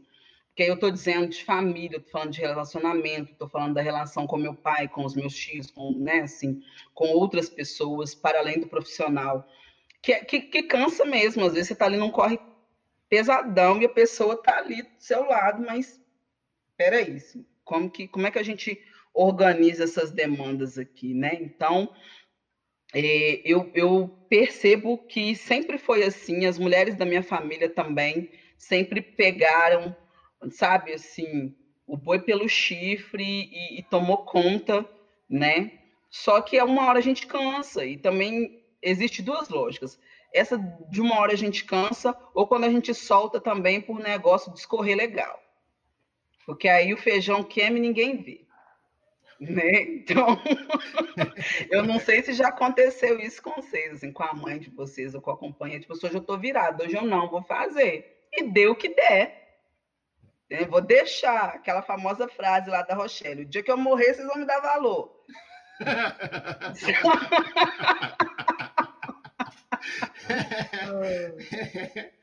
Exatamente. É, viagem isso, né? Oh, e eu fico pensando que, que nesse papo de, de, masculinidade, né? Tem algumas questões que a gente vai construindo e, e às vezes a gente não avança por medo mesmo, saca? E eu acho que tem uma parada que imposta né, a vivência de mulheres, e principalmente das minas pretas, e principalmente as minas pretas de quebrada, que é ultrapassar qualquer barreira, mano, porque só te resta essa possibilidade, saca? E, e às vezes a gente constrói essa ideia, né? Que algumas coisas você pode deixar e tal. E para as minas não tem como deixar, saca? E é isso, você aprende desde novinha que as, algumas responsas de casa tá no seu nome, saca? E não tem brincadeira que, que te faça, né? É, fazer isso depois. Não tem dever de não, casa te faça fazer isso depois. Então, desde nova, assim, as mulheres vão aprendendo a fazer as paradas, né, velho? A conciliar tempo, né? É, eu tô, não. E ficar mais sério mais cedo, né? Assim, a gente, Sim, a gente, postura, né, nossa, né? a gente fica, a gente fica mais é, como, como mais ranzinza cedo, né? Assim, porque é isso, é um, um espaço da cobrança. Eu tenho que fazer, eu tenho as minhas obrigações, eu preciso fazer. Então, assim, a gente entra numa lógica. Eu, eu, eu contar para vocês uma situação que aconteceu um tempo atrás, que eu ri horrores disso, mas é a verdade. Eu tenho primos adolescentes que, né, gente, eu já estou me sentindo velha, porque eu vi os meninos nascer, dei banho, os cara hoje está com 22 anos. E aí, um dia eu cheguei na casa da minha tia, aí meu primo levantou, tomou café, sentou no sofá, olhou para a mãe dele e falou assim, não, sentou, e aí minha tia lá varrendo casa e contando para mim, ah, eu tenho que fazer isso, eu tenho que fazer aquilo, eu tenho que fazer aquilo. Aí meu primo, ô mãe, o que, que é para fazer? Aí eu olhei para ele e falei assim, gato, dá uma olhada ao seu redor. Aí ele, e, é. como os meninos já me conhecem, eles já fragam que eu vou falar. Aí eu falei assim, ninguém, quando eu acordo, ninguém fala para mim o que eu tenho que fazer. Já é automático da mulher entender, tipo assim, a gente já dorme pensando na agenda de amanhã. Então, quando eu acordo, por exemplo, hoje à noite eu vou fazer minha agenda de amanhã. Amanhã de noite eu vou fazer minha agenda da segunda. E por aí vai. Então, eu falei para ele assim: quando sua mãe acorda, quem é que fala para ela o que, que tem que fazer? Real. Ninguém. Aí agora o, boneco acorda e aí eu tenho que dizer para ele o que, que ele tem que fazer? Gente, é uma lógica. Assim, eu acho que, sabe? Então tem esse lugar do, do que, que eu ainda posso possibilitar para ser fácil para esse homem, né? Porque tem uma parada disso em casa também, né? Assim, passa um pano uhum. para os caras, que é demais. Só que a mina ela é cobrada o tempo todo. Eu tenho sete tios, eu tenho duas tias e cinco tios. A liberdade dos meus tios não é a mesma das minhas tias, não foi, Fraga, para namorar, para poder sair, e, a gente, e eu acompanhei isso. Né? Então, assim, o jeito que a minha avó cobrava as minhas tias era totalmente diferente do jeito que ela cobrava os meus tios, sabe? Assim, e aí hoje a gente fica conversando sobre isso e é uma passação de pano também, que eu acho que né, fica mais confortável para o cara, principalmente no âmbito familiar, né? Mas às vezes é só pegar essa visão, gente. Se eu me organizar aqui também para eu conseguir ajudar, assim, escutar a falação, seria melhor. Isso serve para a vida. É, e assim, depois, depois que a gente é, ouve as, as, respostas, né? É, a gente, a gente a gente volta lá atrás. Nossa, eu volto tanto lá atrás e penso e, e lembro de tanta coisa na qual foi passado pano para mim. Nossa. Assim, real. E assim, é, eu tenho só uma irmã, né? É, somos dois homens e, e, e uma mulher, né? É, e aí, é, a minha irmã tinha muito mais responsabilidades do que eu e meu irmão, por exemplo. Né? Ela era muito mais cobrada em relação às tarefas da casa, né? Assim, hoje eu já entendo, né? É, esse rolê de que é, a pessoa que está arrumando a casa, né? Ela, se ela mora ali, ela não está fazendo um favor, né? Porque ou ela vai ser a pessoa que trabalha ali fazendo aquele serviço, né? É, recebe para aquilo ali, ou então ela mora ali. Se mora ali, não está fazendo favor, né? Se você mora ali, você está ajudando a organizar o espaço que é seu. Hoje eu tenho essa maturidade, mas muitas vezes isso não rola, né? É, é. De entender que É, você tem que organizar o espaço, porque fora da casa do seu pai e da sua mãe, você vai ter que organizar. Né? Real. E, e assim, né? E, e, eu acho que essa é, é, é grande dificuldade, muitas vezes, dos caras quando eles saem de casa. Porque é, o cara olha e fala assim: Poxa vida, agora quem que vai fazer para mim? O cara vai sentar no sofá da casa dele e perguntar: O que que eu tenho que fazer? Casa. Não, eu fico pensando nos caras que moram sozinhos. Deve ser. Não, os caras que moram sozinhos devem sentar na sala, devem pensar assim: Casa, o que eu tenho que fazer?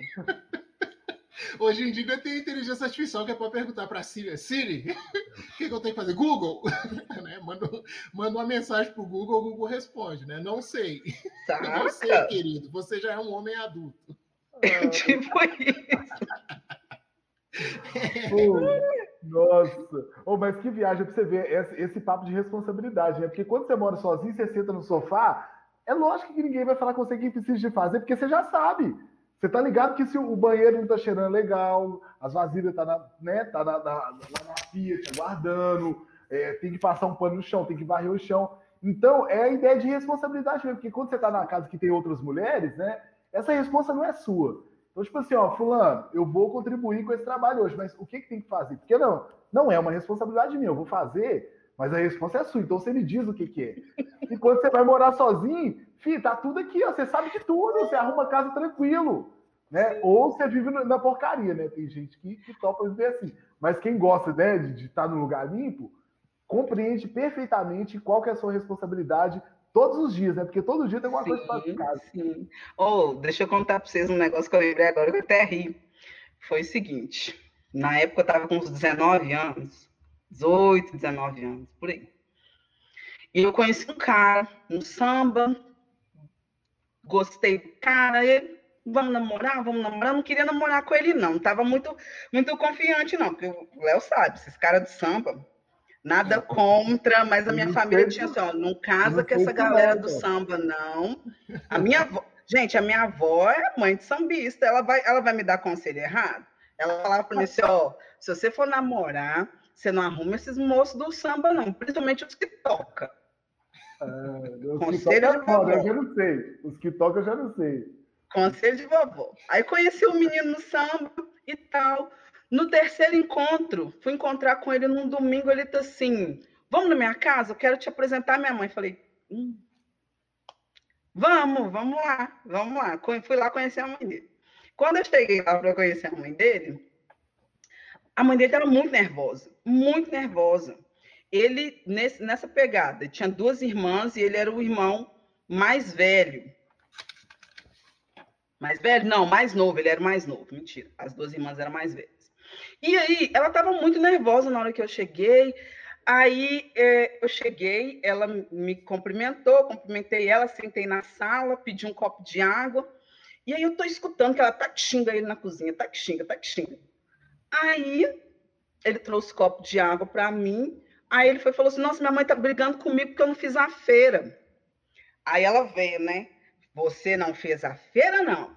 Você nunca faz a feira. Você não ajuda dentro de casa. Quem tem que fazer as feiras são sua irmã. É a sua irmã. E quando a sua irmã faz a feira, você ainda exige que traga banana, traga fruta. Aí eu pensei assim: eu vou beber esse copo de água. Vou dizer que eu estou passando mal. E eu vou meter o pé. Se o cara não faz a feira da casa dele para a mãe dele, esse homem não vai me pagar.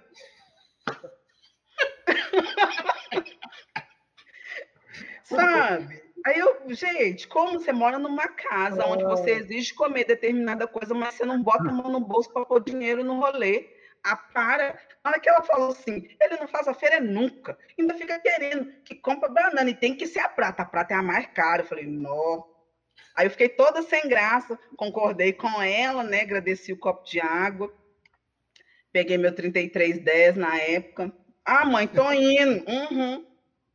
Mentiu.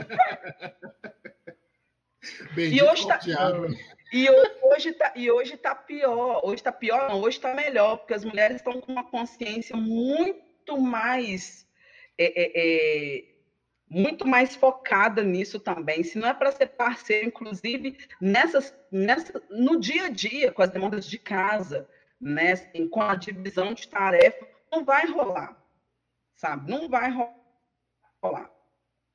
É isso. Maniga, próxima pergunta. Oi? Próxima Opa. pergunta é sua. Bora. Travou um pouquinho aqui para mim. É, para mim também. Ô, ô, ô Té, e assim, essa pergunta caiu para mim de fazer, fica parecendo que eu sou fofoqueiro, né?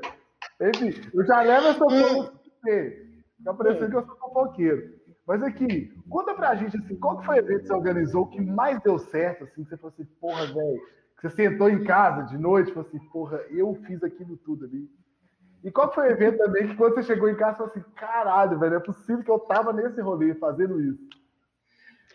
O projeto que deu mais, que mais deu BO, nossa, não teve nenhum que deu um BOzão, mas um que eu saí com a sensação de que podia ter feito melhor foi um, um trampo que eu fiz junto com, com, com, a, com a Merak, ainda nessa produtora. A gente estava trabalhando num projeto de circulação de uma banda na cidade. E aí, no último evento, no evento de finalização, a gente estava lá na quebrada do Jefim. E o que que me acontece? Chovendo, era dezembro, se eu não me engano, era dezembro. Tava chovendo, a gente estava num lugar super alto, ventando pra caramba. Uma jovem que estava no, no, evento me cai e quebra o pé. Nossa. Eita. E a gente tinha, assim, pensado nesse processo mesmo, de que né, foi até uma orientação, era um evento é, via edital, então tinha essa necessidade de todos os eventos que forem, que, que tivesse um público maior que 300 pessoas, a gente precisava de uma ambulância, lá, lá, lá. Só que, tipo assim, todos os eventos, pensa o ano inteiro sem dar problema nenhum, nada, nada, nada, nada, sabe? Os BOs que deram, a gente conseguiu resolver, mas esse, faltava, tipo assim, uns, uns 40 minutos para a gente encerrar. Estava no show de finalização, onde a banda ia receber o Jefinho, ia receber os outros artistas que já tinham participado do rolê do ano inteiro. A mina foi me descer do passeio, do passeio, e quebrou o pé. Nossa. Aí, aí foi aquela loucura, né? A mina machucou no, meu, no nosso evento. Vamos ter que o quê? Dar assistência. E aí a gente ficou assim, quem que vai levar a menina, né? Aí ficou, aí acabou que eu fiquei, mas fiquei super mal, porque eu também queria ter ido para ajudar, mas fiquei com aquela sensação, assim, nossa, gente, todo o evento, um ano inteiro rolou legal. No último, tinha que, alguém tinha que machucar, que era uma das coisas que a gente mais é, ficava assim preocupada quando ia pensar o lugar. Aconteceu em praças públicas, né? E assim, do jeito também, poderia ter machucado na, na, pista de skate, poderia ter machucado em qualquer outro lugar, enfiado o pé no buraco. Ela foi descer o degrau, desequilibrou, do meio-fio. E quebrou o pé, machucou, teve que pôr platina. Foi muito triste, assim. Mas esse foi o que eu fiquei mais chateada, né? Porque o nosso medo mesmo é sempre alguém machucar ou acontecer coisa pior do que machucar, né? Uhum. É, e o que eu saí assim com a sensação de dever cumprido, até chorei, foi quando eu consegui entregar um show. E o show saiu exatamente como aconteceu o planejamento. Tudo, tudo, até as luzes, a projeção, sabe? A música entrando na hora, até os passos da, da cantora. tudo do jeitinho que eu pensei, né, junto com a equipe. E aí, quando eu sentei, porque era uma atividade que foi ano passado, foi um pouco depois que a pandemia, foi no segundo semestre de 2020.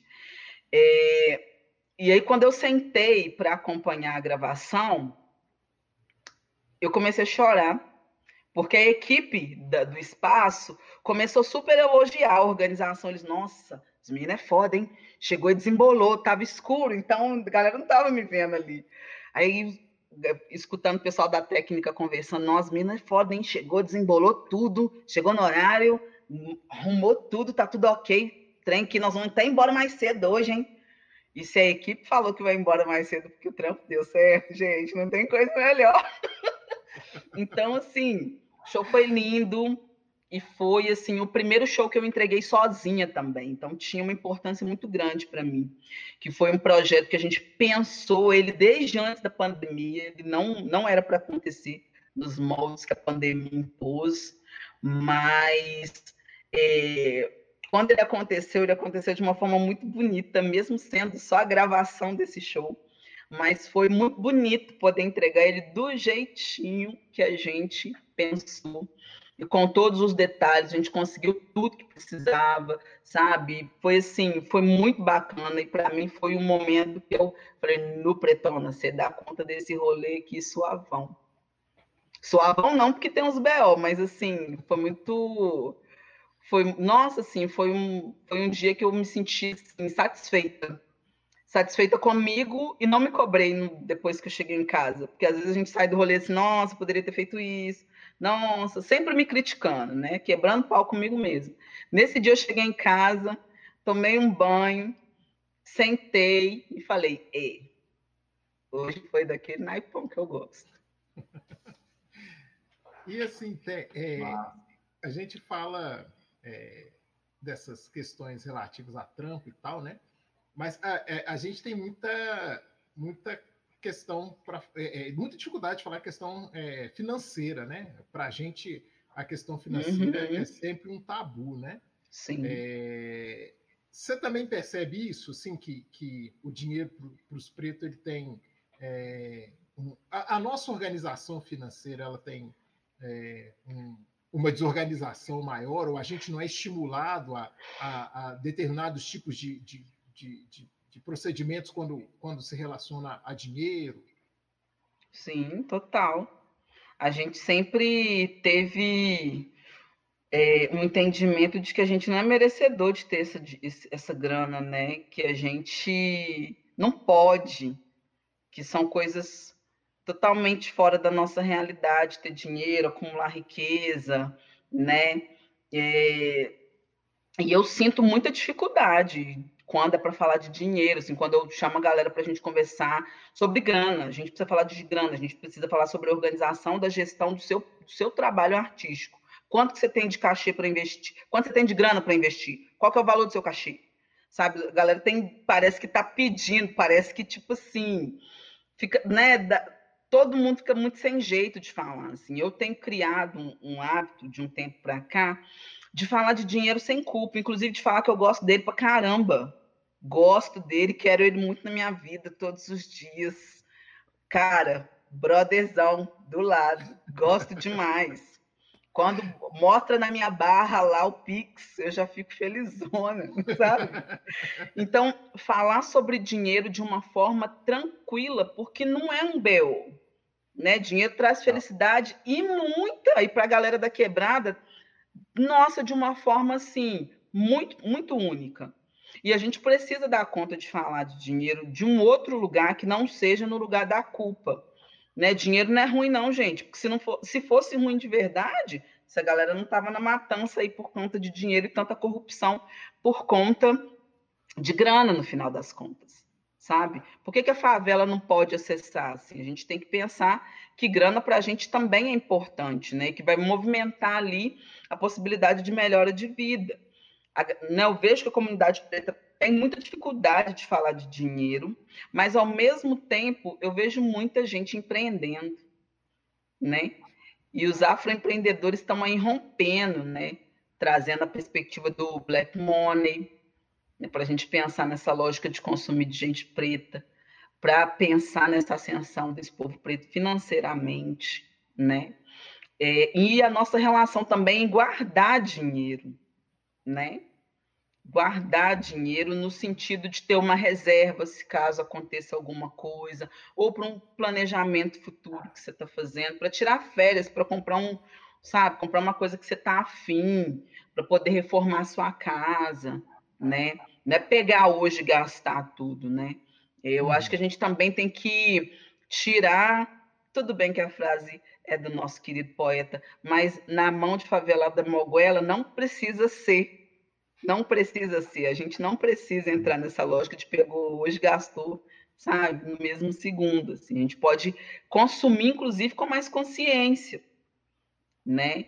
eu já tive muita dificuldade, inclusive, de falar quanto, quanto que o meu serviço, quanto que eu, qual é o valor que eu daria para o meu serviço para fazer determinada coisa assim. Hoje eu falo de uma forma muito tranquila, porque eu acho que a gente tem que fazer com que isso seja tranquilo para a gente, porque senão a gente não vai desenvolver isso, vai sempre ficar nesse entrave de que quando chega no dinheiro a gente não fala, e aí muito, muitas vezes, principalmente no meio cultural, quando a gente não se posiciona financeira, financeiramente, meu, meu trampo vale X. Às vezes, pessoas que estão de fora tratam a gente no lugar de assistencialista, e a gente entra na lógica de ir num rolê, trampar, fazer várias fitas, se apresentar e ganhar um pão com salame e uma coquinha. Não quero, não vou entrar nessa lógica, e não acho que, que a minha arte, o meu trabalho e tudo que eu desenvolva caiba nisso. Né? Eu preciso de grana, sim, né? Minhas contas não se pagam sozinha e é através do, com, através do meu trabalho que eu vou adquirir essa grana. Assim. Então, pelo amor de Deus, não questiona o meu orçamento, não. É isso, só paga, né? né? É, não, é tudo negociável, viu, gente? Mas é, é dentro dessa lógica. Dá conta de conversar, inclusive, sobre negociar. Tá alto para você? Então, peraí, então vamos conversar. Mas conseguir falar porque às vezes a gente não consegue nem posicionar o valor, uhum. e aí a galera oferece para a gente qualquer coisa, assim, um, umas, uma briga que eu tenho comprado muito, inclusive com, com pessoas que eu não gostaria de brigar, mas que a gente precisa às vezes trazer, jogar a luz em cima disso, é aquela frase que me mata de ranço. Eu estou com um projeto aqui, eu estou vendo uma, uma ajuda de custo para você, ou você me paga um cachê, ajuda de custo, só se for tipo assim, uma parada que vai ser ajuda de custo mesmo.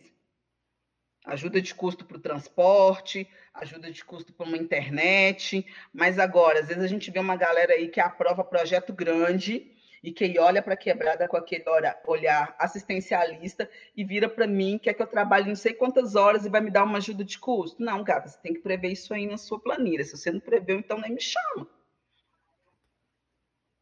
sabe? E, porque, assim, olha para mim como um profissional, não olhe para mim como um coitado que precisa de ajuda de custo para estar tá aqui. Né? Então, às vezes as pessoas já iniciam a conversa com você. Ah, eu tenho uma ajuda de custo. Não, peraí, gente, vamos repensar essa ajuda de custo. Vamos pensar também numa lógica de ajuda de custo honesta, né? Uhum. Então, e aí falar de dinheiro, gente, eu acho que, sei lá, é super importante para a gente sair do lugar também, sabe? Sair do lugar, comprar as coisas, não só comprar roupa, não só comprar um tênis da hora, assim, é poder morar numa casa boa. A sua mãe tem uma cozinha legal, seu banheiro tá daquele naipe, sabe? Começar a conversar dinheiro desse, sobre dinheiro desse lugar, assim. Eu falo isso muito com os meus, com os meus primos. É, você quer ganhar dinheiro? Para fazer o quê? Se você não sabe nem para que, que você precisa de dinheiro. Então vamos lá, você precisa de dinheiro, de dinheiro para quê? Ah, porque né, a gente quer andar nos panos, a gente quer aquele tênis que eu nem sei falar o nome do tênis. Quer... Mas beleza, você vai, e aí essa lógica também, né? Você vai andar todo equipado, todo bonitão. Como é que tá aí as coisas em casa? Geladeira tá cheia, tá pingando dentro de casa, cozinha da sua mãe já tem azulejo, fraga, você tá tomando banho quente, isso é dignidade. E dinheiro tem, tá nesse rolê. O que, que adianta você vestir bonitão e dentro de casa as coisas não não tão legais assim? Então, acho que é pensar nessa lógica também. Para que, que eu preciso de dinheiro? Quais são as melhorias que eu vou fazer quando eu tiver dinheiro? Porque senão a gente vai sempre reproduzir que dinheiro na mão de favelado é moguelo. E não necessariamente precisa ser. A gente pode pensar no dinheiro para melhorar a gente e impulsionar para frente. Uma, uma, outra frase que, que me, me, dá um certo ranço é: o trabalho dignifica o homem. É...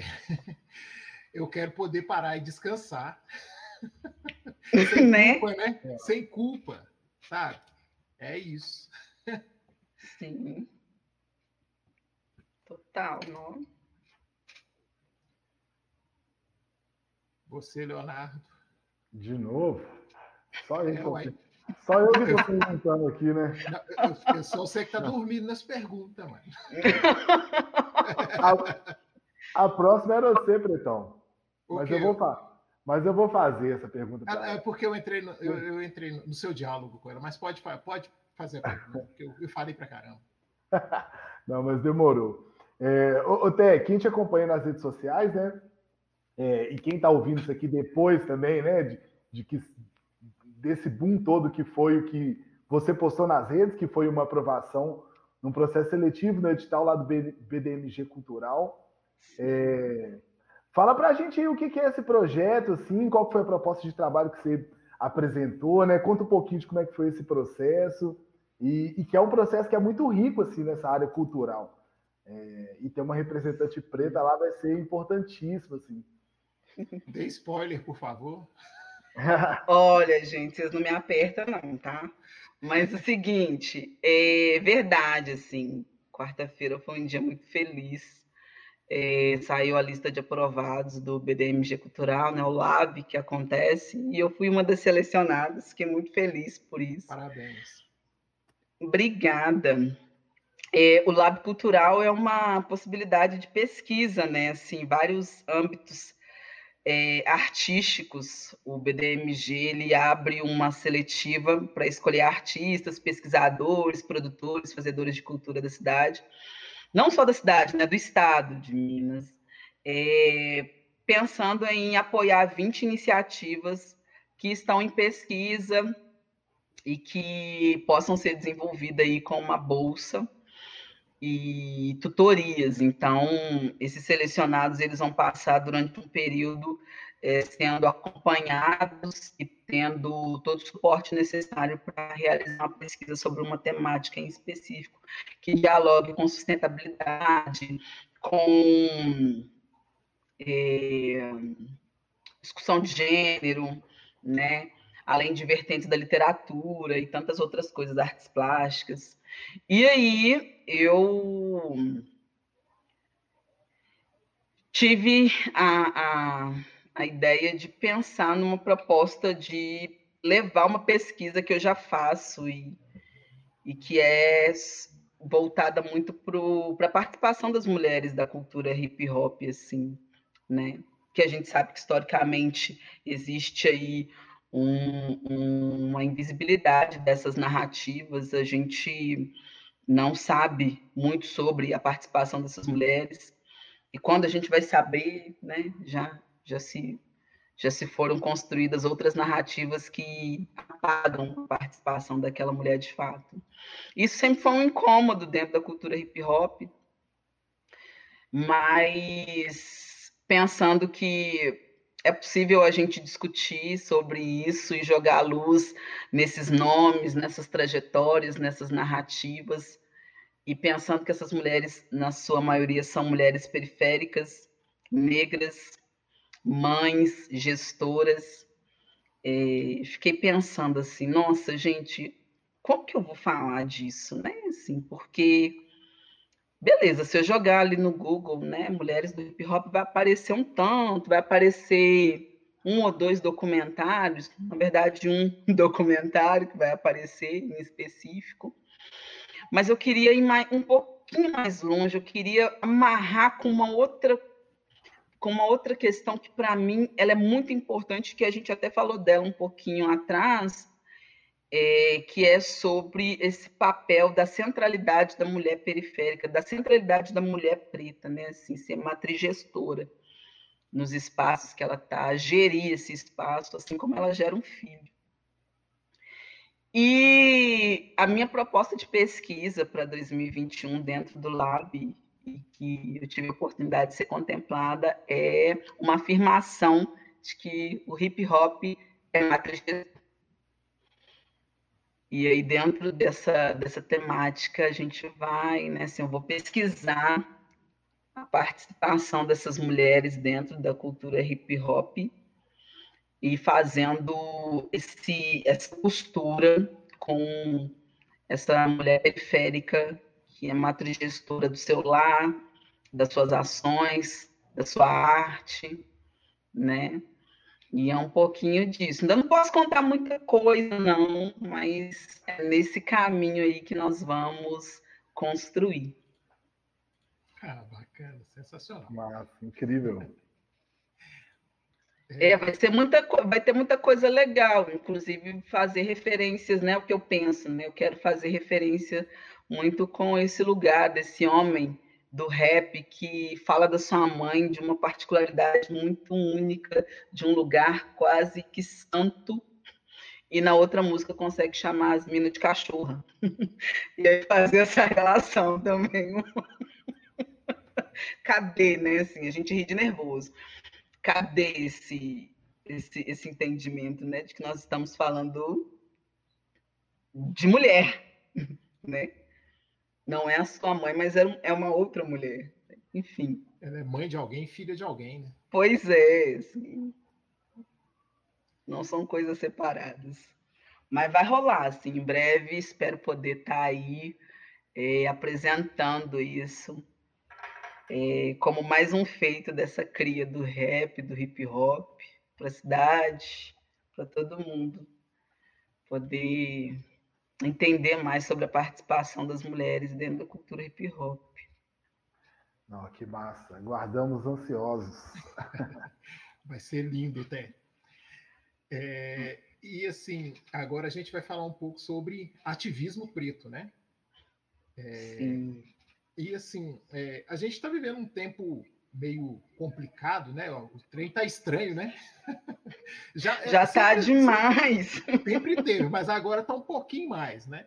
É, Piorado. Assim, é, mas assim, é, a, a, luta antirracista, você acha que ela teve avanço nos últimos anos? E, e se, se, teve ou se não, né? Quanto mais você acha que ela precisa avançar? Até pergunta bem, bem ampla, assim, né? Fechou Nossa, eu, eu acho que teve vários avanços, assim. Por exemplo, né? Porque eu estava acompanhando essa semana, quando eu consegui entrar nas redes sociais. Quando a gente percebe é, um posicionamento racista, a gente tem, tem visto é, as pessoas se posicionarem mais, né? Assim, a galera preta levando essas discussões para outros lugares, para provocar reflexão mesmo, né? Assim, é, eu percebo que houve um avanço, tem um avanço que está acontecendo, né? É, não nos passos que a gente gostaria, né? Às vezes a gente tem vontade de botar fogo nos rolês, fazer o negócio acontecer de, na, numa outra lógica, mas é isso. Tem dia que a gente acorda muito mais Mano do que Ed Rock. E aí, nos dias que a gente acorda mais sangue no olho, a gente quer mesmo botar fogo nas coisas. Eu percebo que essa, que essa luta ela tem acontecido muito com conscientização, mesmo a gente dizendo que está cansado de dar um papo mais de 50, 50 vezes, a gente respira, pega um fôlego, e aí no nosso dia de bom humor a gente vai lá e troca aquela ideia de mil com quem está vacilando, né? Ou se não, a gente vai lá explana mesmo, e é isso mesmo, foda-se com a sua reflexão para lá, vai dar conta dos seus BO sozinho, isso não é problema meu, sabe? Às vezes eu tenho agido muito, ah, não é BO meu, mano, resolve aí, vai refletir você, né? Porque às vezes tem pessoas que a gente tem que levar para esse lugar também, porque eu não, não vou ficar aqui sendo professor de branco racista. Né? E aí percebo também uma movimentação de uma galera branca que também tem, tem, tem estado mais aberta para perceber o seu racismo e trabalhar numa outra lógica, assim.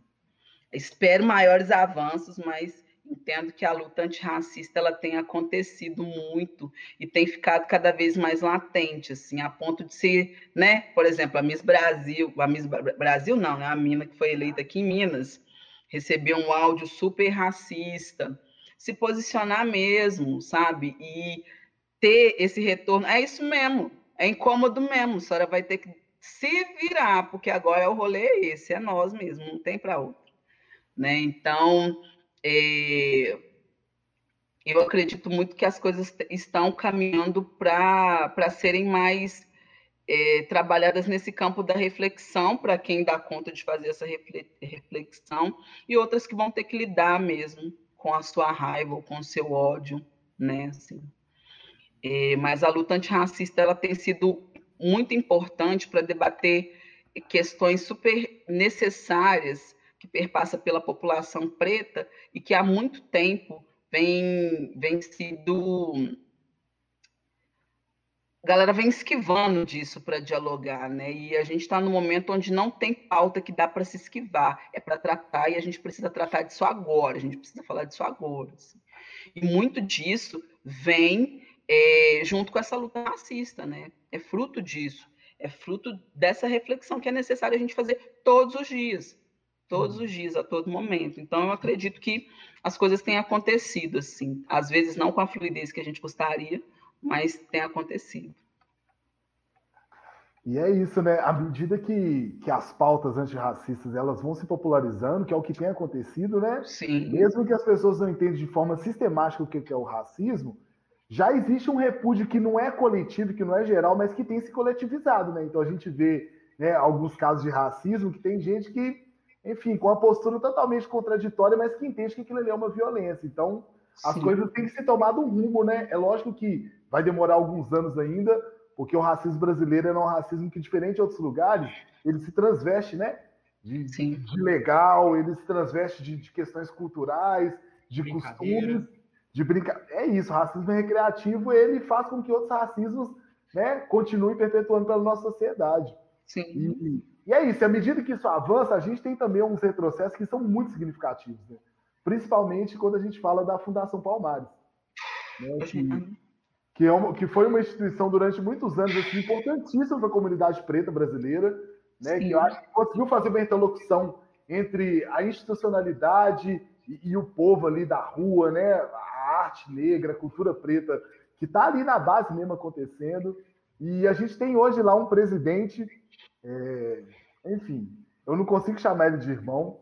Existem várias problematizações sobre isso, sobre esse corpo preto lá, mas eu não consigo me referir a ele como alguém que, enfim, que eu consiga comungar de alguma questão, porque ele faz um desserviço para a nossa Sim. comunidade, né? Se você tivesse um momento para trocar uma ideia com ele, Té, que, que, qual papo você daria nele? Tá só vocês dois. Tá só vocês dois, assim. Sem Ai, nossa, eu nem, eu nem sei se eu ia. Nossa, tem que. Tinha, é, é, na, é, no diálogo mesmo? Não, é. Se for na porrada também é assim mesmo. Vai ter que contar como é que seria, como é que você bateria nele. Nossa, é, é, é, uma, é uma parada assim. Primeiro, eu acho que eu ia questionar o porquê dessas atitudes, né? Assim, a gente está dizendo de um processo é, de, poxa, não dá para desfazer de um acervo que conta a nossa história. Não dá para pensar numa lógica de desconstruir tudo que a gente demorou tanto tempo para consolidar, para construir, para ter como nosso, sabe, como referência. Então, acho que talvez o início de tudo seria por quê, para já não chegar agredindo as pessoas. Assim, entender por quê. Tem que ter um motivo. Não faz sentido. Ou ele está, sei lá, assim, muito, muito, muito ligado a esse, esse outro, esse governo que, que não que não foge, não, eu não tiro da cabeça isso. Esse cara ele está muito envolvido com, com o nosso, com esse governo, esse desgoverno que a gente tem, assim, para tomar essas decisões assim que não tem nem cabimento, né? É, quando você fala disso que não vê ele como um irmão, eu também não vejo e também não consigo perceber nele uma possibilidade de talvez entender a dimensão das coisas que ele está fazendo. O que, que isso vai causar, sabe? Eu não percebo, tipo, nenhum. Não, eu vou fazer isso aqui. Por quê? Mas por quê? Assim, muito parecido com o outro lá que também não é presidente, a postura que o outro adota.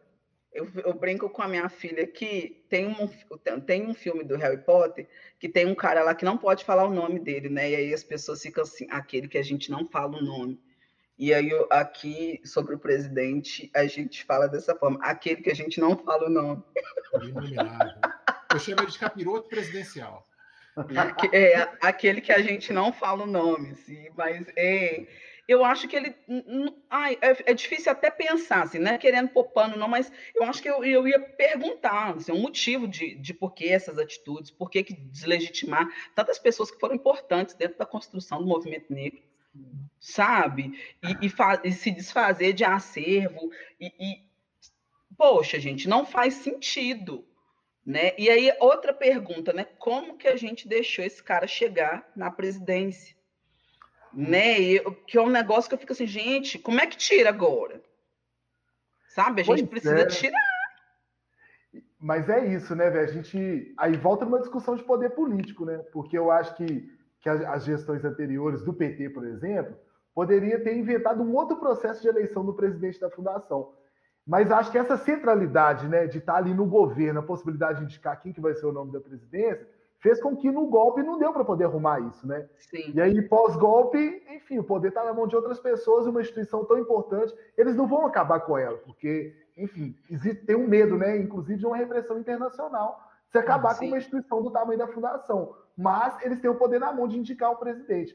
E é isso, assim, eu acho que, que é a comunidade preta também cobrar né, do próximo governo que exista uma possibilidade da presidência dessa fundação estar tá na mão do povo, sabe? Sim. Isso tem que estar tá na mão do povo também. Sim. Porque se a gente levar isso só para o campo político, o dia que não tiver representante nosso lá na política, e que não é Vai. bem representante nosso, né? Mas assim, pessoas que, que trazem consigo, né, pautas que são de interesse nosso também, é, a gente vai, tá, vai ter isso aí, vai ter outro Sérgio Camargo pior do que ele, se pá, né?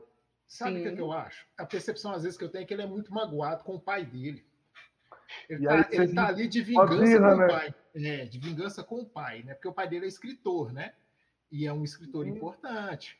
É, o então, pai, o irmão, né? É, eu, eu sinto que, que é aquele negócio de eu vou fazer raiva na família, entendeu? Eu não consegui por eu não consegui o, o mesmo sucesso ou de repente a mesma notoriedade do meu pai e do meu irmão, então eu vou fazer raiva e quero ser notado de alguma forma. É só que assim, ele escolheu a forma errada de ser notado, né? Porque é, vai entrar para a história do jeito é, é, mais controverso que, que, se, que, alguém pode entrar, né? ainda mais sendo preto. Ninguém vai ter dó dele. Ele, ele é, precisa entender qual é o lugar que ele, qual que é o corpo dele, né? É, socialmente dizendo. Porque pode ter certeza, ao final desse governo, que se Deus quiser, esse governo não ganha outra eleição, né? É, ele vai ser um dos nomes mais lembrados e, e, e mais esculhambados no, no, no pós. É, eu, eu, eu, acho que a gente está no limbo, né? Isso não é um governo, a gente tá, no pós-limbo, é, o nome dele vai ser um dos nomes mais lembrados, com certeza. E nem os racistas vai passar pano para ele, mano. É? No, no, Brasil é assim, mano. Ele é diferente de outros lugares, né? De outros racismos. Um racista aqui, velho, ele é dissimulado demais, assim. Então Sim. ele é capaz de, sei lá, estragar a imagem do Sérgio Camargo para poder né, se manter racista, né? Continuar reproduzindo Sim. as coisas que ele quer reproduzir. É foda. Sim. É, é, é isso. Aí se de tudo não der, a minha a resposta que eu tiver não for uma resposta assim, né? A gente dá os, os nossos outros jeitos. Eu assisto muito esse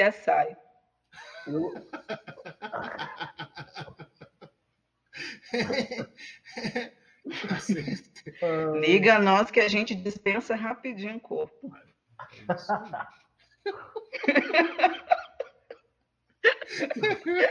Brincadeira, gente. Nossa, gente, nossa, é umas coisas que eu lembro, assim, muito aleatório. Um dia eu tava num churrasco, aí uma amiga nossa lá contou, né? Que, nossa, gente, eu tô achando que eu tô sendo traída e pá que, que eu vou fazer? Eu falei com ela assim, a gente assiste muito esse açaí. Tava eu e minha cunhada, falei, nós duas assistimos muito esse açaí. Qualquer coisa que a senhora precisar, hum, a senhora não vai ver nem risco no chão. Sabe, assim, o nível de profissionalismo. Aí o pessoal, o pessoal olhou para a gente com Assustado. Quem vê como é que tira sangue nesse açaí, gente? De corpo morto? Ah, gato, eu consigo fazer esse rolê em casa. Se precisar. Igualzinho na série. E agora qualquer coisa é só botar no YouTube que aparece de novo se a gente tiver dúvida. Dá um gente, brincadeira, brincadeira, brincadeira. Não, a gente sabe que você não é capaz de fazer isso, não. não vontade, vontade a gente sente em vários momentos de que as pessoas desapareçam mesmo, mas a gente não, não dá conta de cuidar disso, não. Pois Inclusive, é. isso é coisa dessa galera que. E quem, quem, dá conta de conviver muito bem com isso é essa galera que está ocupando o executivo hoje do país. Pois né? é. é. Real. Mas, enfim, né? Triste. Marielle presente. Triste, gente. Sempre. É, e aí, Té, é, gente, aproveitar que a gente está falando de política, né? É, e é uma pergunta que a gente tem repetido aqui em todos os episódios do podcast, né? É, o artista tem obrigação de, de, se posicionar politicamente? Você acha que tem o dever? Total, total. Uma coisa não está alheia à outra, não. Elas andam junto. Fraga, se você não se posiciona politicamente, a sua arte é o quê? A arte, a arte é política. Fraga, então, assim, se a pessoa não se posiciona, não dá para ficar no meio do muro, gente. Não dá para ficar no muro, assim. Inclusive, é aquela do Black, né? Vou começar a colocar caco de vidro aqui nesse muro, que não dá, ou você tá lá ou você tá aqui. Fraga, eu, eu particularmente acredito que o artista precisa se posicionar. Porque senão as coisas vão começar, de, vão começar a deixar de ter sentido. Principalmente em relação ao seu trampo. A quem é essa figura? Não dá para ser duas coisas aleatórias, né? Eu, o que eu tenho percebido muito é artistas que é uma persona, né? Eu aqui no palco eu sou fulano, eu sou assim, a gente viu isso. Mas quando eu não estou aqui, o rolê acontece numa outra lógica. Existe problema em ter persona? Não. Mas eu acredito que, inclusive, a persona ela precisa dialogar de fato com quem você realmente é. Senão não faz sentido. Fraga. Então, particularmente para mim, a, o artista ele precisa se posicionar. Senão eu estou aplaudindo o inimigo, e aí? Real. Real. Não, massa. Bom, a gente tem escutado várias respostas interessantes aí desse nível, sabe? E cada vez mais se concretiza coisas que eu e o Hermes acreditam, assim, que é a importância do posicionamento né, de pessoas públicas, de artistas, Sim. principalmente de artista preto que dialoga com, com a juventude, então nem se fala, assim, né? Referência, gente. Total, Referência. Total. É um processo de, de formação mesmo, de identidade ali das juventudes. E a gente, a gente é muito resultado disso, né? A gente total. conseguiu né, trazer, fazer uma virada de chave mesmo na nossa forma de, de se ver no mundo, ouvindo música, mano. Ou assistindo hum. né, alguém no teatro, no cinema. Enfim, que massa. É Bom ouvir sua resposta. Ó, e suavizando o rolê, a gente já falou, a gente caiu numa falta pesadíssima, né? Enfim, suavizando o rolê, o que, que você tem escutado assim de, de música até? De, coisa Não. nova, assim, é, no rap, sabe? Essa galera nova que tem chegado no rap, assim, o que, que você tem acompanhado? O que, que você pode indicar para a gente ouvir também? Oh, eu tenho escutado muita coisa bacana, assim, para além do rap também, sabe? Minha filha está na pré-adolescência, então ela também está me aplicando uns sons aí que eu não conhecia Doido. e que, inclusive, eu, eu tenho parado muito para poder escutar, não só para acompanhar o que ela consome, mas também porque, em alguma medida, o mercado também ele é tendencioso e faz a gente observar essas coisas, e porque eu também sou curiosa, eu gosto de de, de acompanhar como o processo artístico das pessoas se dão. Assim. Pra você ter noção, estava escutando K-pop. Rana estava nessa vibe. É, Rana estava nessa vibe do K-pop. Aí eu comecei a escutar com ela e a, aí a gente foi pesquisar sobre, aí descobrimos o processo mesmo do, do, da existência desses dois grupos, né? Um grupo feminino e um masculino que é super forte e eles fazem um processo muito parecido como aqui foi o Ídolos, só que lá a parada não é instantânea, igual aqui, que é dois, três meses, você já tem um grupo formado. Lá é anos. Lá as minas começam a participar do processo com 12, 13 anos para a banda ser pro, para projetar a banda para daqui a 5, 7 anos. Tanto que as minas que ela escuta é, começou a pensar o, o grupo artístico, começaram a participar da seletiva com 15 anos de idade. E a banda só estourou agora que as meninas estão com 21. Você bota fé? Então, se prepare. Pro... Não, tem, um, tem até um documentário sobre. Depois eu vou marcar, vou mandar para vocês. Está até num, num, no, na Netflix, que conta o processo Boa. delas, assim. Mas é isso, da família deixar a mina ir para um outro para um, outro, um outro lugar, porque ela vai ficar ali imersiva para estudar, para aprender tudo que ela precisa para ser uma grande artista e para ser uma artista do mainstream. É isso. É, a, é, o Japão, é a Coreia chegando pesado nesse lugar também artístico, né? Assim. E aí eu fui, aí eu fui comecei a escutar a música das minhas, porque a, a, música é muito boa, assim, a batida da música é muito boa. Eu falei, nossa, esse negócio tá escutando é legal. Aí depois eu comecei a pesquisar outras coisas, aí depois a gente descobriu que tinha um documentário, foi nesse documentário que eu fui entender como que eles organizam isso, assim. E achei muito massa. E aí não é muito diferente do que o sertanejo vem colocando também no mercado. Puta fé, esse preparo dos artistas. O grupo masculino Oi? é o BTS?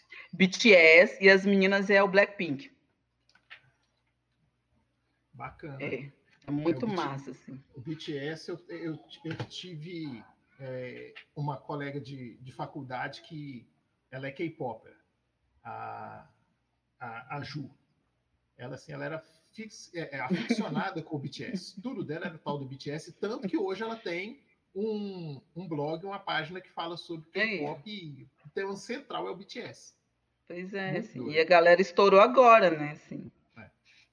Pois é. Ó, oh, mas o que eu tenho escutado? Tenho escutado muito Tasha e Trace. Brabíssimas. Maravilhosas. Nossa Senhora. Me tenho me identificado muito com o som delas. Já gostava do Roof, que é o primeiro EP, maravilhoso, impecável. A Shira cabulosíssima nos beats. Você viu a viradinha do da música do Sorriso Maroto. Eu não sei se aquela música, a virada é do Sorriso Maroto ou se é do, do Sorriso Maroto, não, do, dos Travessos ou se é do Belo. Não tô lembrado. Mas tem uma virada lá que é um samba, que, um pagodinho, que eu acho massa. E aí eu falei, nossa, as minas fraga muito, gosto do que elas trazem para dialogar sobre esse universo das minas no rap. Gosto da postura delas. E poucas ideias mesmo, nós estamos fazendo isso aqui. Eu acho que essa nova geração que está chegando no rap tem total propriedade para falar desse lugar sem ter que provar nada para ninguém. E as meninas dão conta de trazer isso, inclusive, não só na postura, mas também nas letras. Cada vez que eu descubro coisas novas sobre elas, eu fico assim, apaixonada. As meninas muito massa. Cristal, cabulosíssima. Apaixonei com ela depois que eu escutei a música Ambição. Se vocês ainda não tiverem escutado, escutei é o resumo das ideias sobre a galera preta e dinheiro. Não, o, EP dela, o EP dela é o quartzo, né? Gente, não tem uma música ali que não é boa. Ela é perfeita. E a ambição, assim, eu escutei a primeira vez, eu fiquei parada, fiquei nu. É isso. Aí eu respirei, escutei de novo. Aí na terceira vez eu já estava compartilhando, eu falei, gente, escuta isso aqui. Não, sério, escuta. E é novíssima ela, né? É novinha, novinha. mesmo de 18 anos, não é? Eu, eu, não, eu, não, eu acho que ela é, ela é novinha, assim. Eu não sei se ela já tem 18, assim, mas ela é nova. Novíssima e com uma ideia de mil. Gosto muito do som dela. Gosto da leveza que ela traz nas músicas. E o peso é. que ela coloca também no rolê. Aquele som dela, Ashley Banks, né? É foda. Adoro. Adoro. Ó, oh, eu tenho escutado um mano que chama Fabrício. Fabrício com dois Cs, quando vocês forem pesquisar. Ele tem um álbum maravilhoso, um soul assim, a voz dele é gostosa, as músicas são, sabe, uma vibe muito gostosa. Curto demais. E assim, eu comecei, eu comecei a, a escutar o som dele muito assim, aleatório, uma, uma sugestão de playlist do, do meu Spotify. E aí, quando eu escutei a música dele, eu falei, nu, muito sensacional. E aí ele tem uma música que, que acho que se chama Machado de Xangô, que ele canta com a Lué de Luna. O que, que é aquilo, gente? Música perfeita. O jeito que ele fala de amor, eu acho sensacional.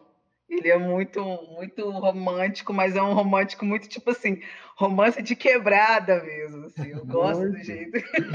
eu gosto muito. das músicas dele. Fabrício é sensacional. E aí depois eu fui descobrir que ele ele é assessorado pelas meninas do Zeferina Produções, que eu sou apaixonada com as minas, que tem uma pegada de produção muito na lógica, que eu também venho trabalhando no Preta Produtora, de perceber esse artista como um ser que sente N situações e que a gente está lidando com um artista que muitas vezes está é, tá numa situação que não é favorável para ele ser artista, mas mesmo assim ele está apostando nesse sonho. Então a gente, é, as meninas têm um diálogo muito, muito cabuloso, que eu gosto muito de acompanhar, e, e, que trata dessa lógica mesmo da gente humanizar esse artista, não como um produto, mas como pessoa mesmo, entender que ele vai ter várias especificidades e que a gente né, entende muito esse universo, enquanto trampar com um artista independente. E aí depois, não, fiquei mais apaixonada ainda com ele. Ele é do Espírito Santo, né? Daqui é, pertinho. Né? É, nossa, o som dele é maravilhoso, gosto demais. Ó, oh, Mona, Mona Brutal. Cabulosíssima no Speed Flow. É uma MC cabulosa também que a gente tem aí. Fez uma, eu conheci ela a partir da, da, do CD da, da Tássia Reis, que é o Próspera, que ela canta euro e dólar com ela.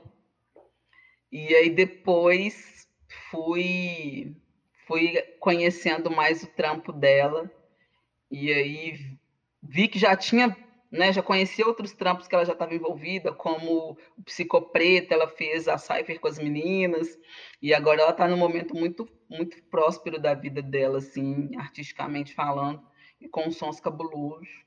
Tamara, que eu nunca paro de escutar Tamara, Tamara é maravilhosa, recentemente ela lançou uma música que, para mim, assim, a primeira vez que eu, que eu escutei, meu nariz até ardeu de vontade de chorar, mas eu segurei. que foi 80 tiros. O que, que é aquilo? Pesada. Nossa! Maravilhosa, maravilhosa, assim. É, é, fugiu também, eu tenho um, um carinho com Fugiu, tem, tem uns sons que ele são maravilhosos para mim, e eu não paro de escutar, sempre gosto né, de todas as músicas dela. A Ohana, que eu tenho acompanhado o processo, a gente lançou Vem Balançar, mas a gente também está imersa nos processos musicais que ela tem construído. Tem, tá tudo muito lindo. Eu não posso contar, mas está tudo muito lindo. Ai, gente, nossa, eu tenho escutado gente demais. Péricles, que, né, assim, quando eu não estou escutando, a minha vizinha fortalece lá, colocando, e, aí, e aí a gente está aqui cantando, né? nas tuas mãos, por falta de Como é que é? Nossa!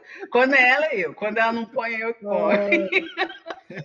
e, Péri, e, e Péricles é assim, você pode até não estar tá sofrendo, mas na hora que não, Você fica doido para sofrer, para ouvir Péricles direito, mas, né? Para fazer sentido o negócio, né? Estou aqui cantando, melhor eu ir. Mas é assim. Você tá com a pessoa postando, podia dar errado para me colocar aquela do Péricles. aquela. Vou brigar com o fulano para ouvir Péricles hoje. Nossa, Péricles é, é outro, assim, que. Nossa. E ah, gente, nossa, eu tenho escutado muita coisa, mas essa galera agora eu tenho escutado com muita força.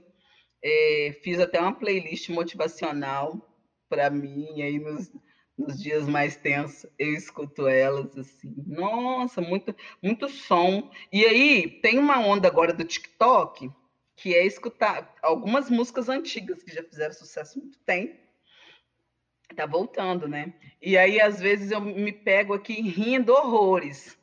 Minha filha vem, mãe, escuta essa música nova. Aí começa a tocar Ciara. Eu falo para ela, quem te contou com essa música nova, gatona? Vem cá, deixa a mamãe te mostrar como é que dança ela, ó. e aí eu, eu tô revisitando músicas antigas, assim, que fizeram parte da minha adolescência.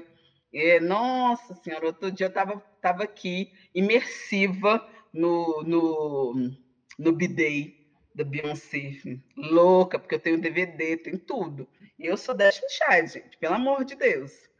Sabe? Eu adoro, adoro. Então, eu tenho escutado muita coisa nova, mas também tenho ido lá atrás, assim. Uhum. Que eu gosto muito de revisitar, porque senão a gente perde. Trago, mas eu tô, eu tô nesses caminhos, mas tem uma galera nova fazendo muito trampo legal que eu gosto, e que tem e tem feito umas misturas interessantes. Lineker, maravilhoso. Com, nossa senhora, Lineker e Péricles. Gente, o que é aquilo? Nossa, eu não estava preparada. Eu não estava. Vocês já, ouviram, você já ouviram o Lineker no, no Tiny Desk? Não. Não sei se eu ouvi. Não. não. Ficou doido? É. Ele no Tiny Desk ah, no Colors eu tinha visto. Nossa, gente. Vou assistir, vou assistir. Eu, eu, vou, eu vou ver depois, assim. E tem, ó, tem um lugar que eu gosto de ir conhecer artista novo, que é aquele Colors.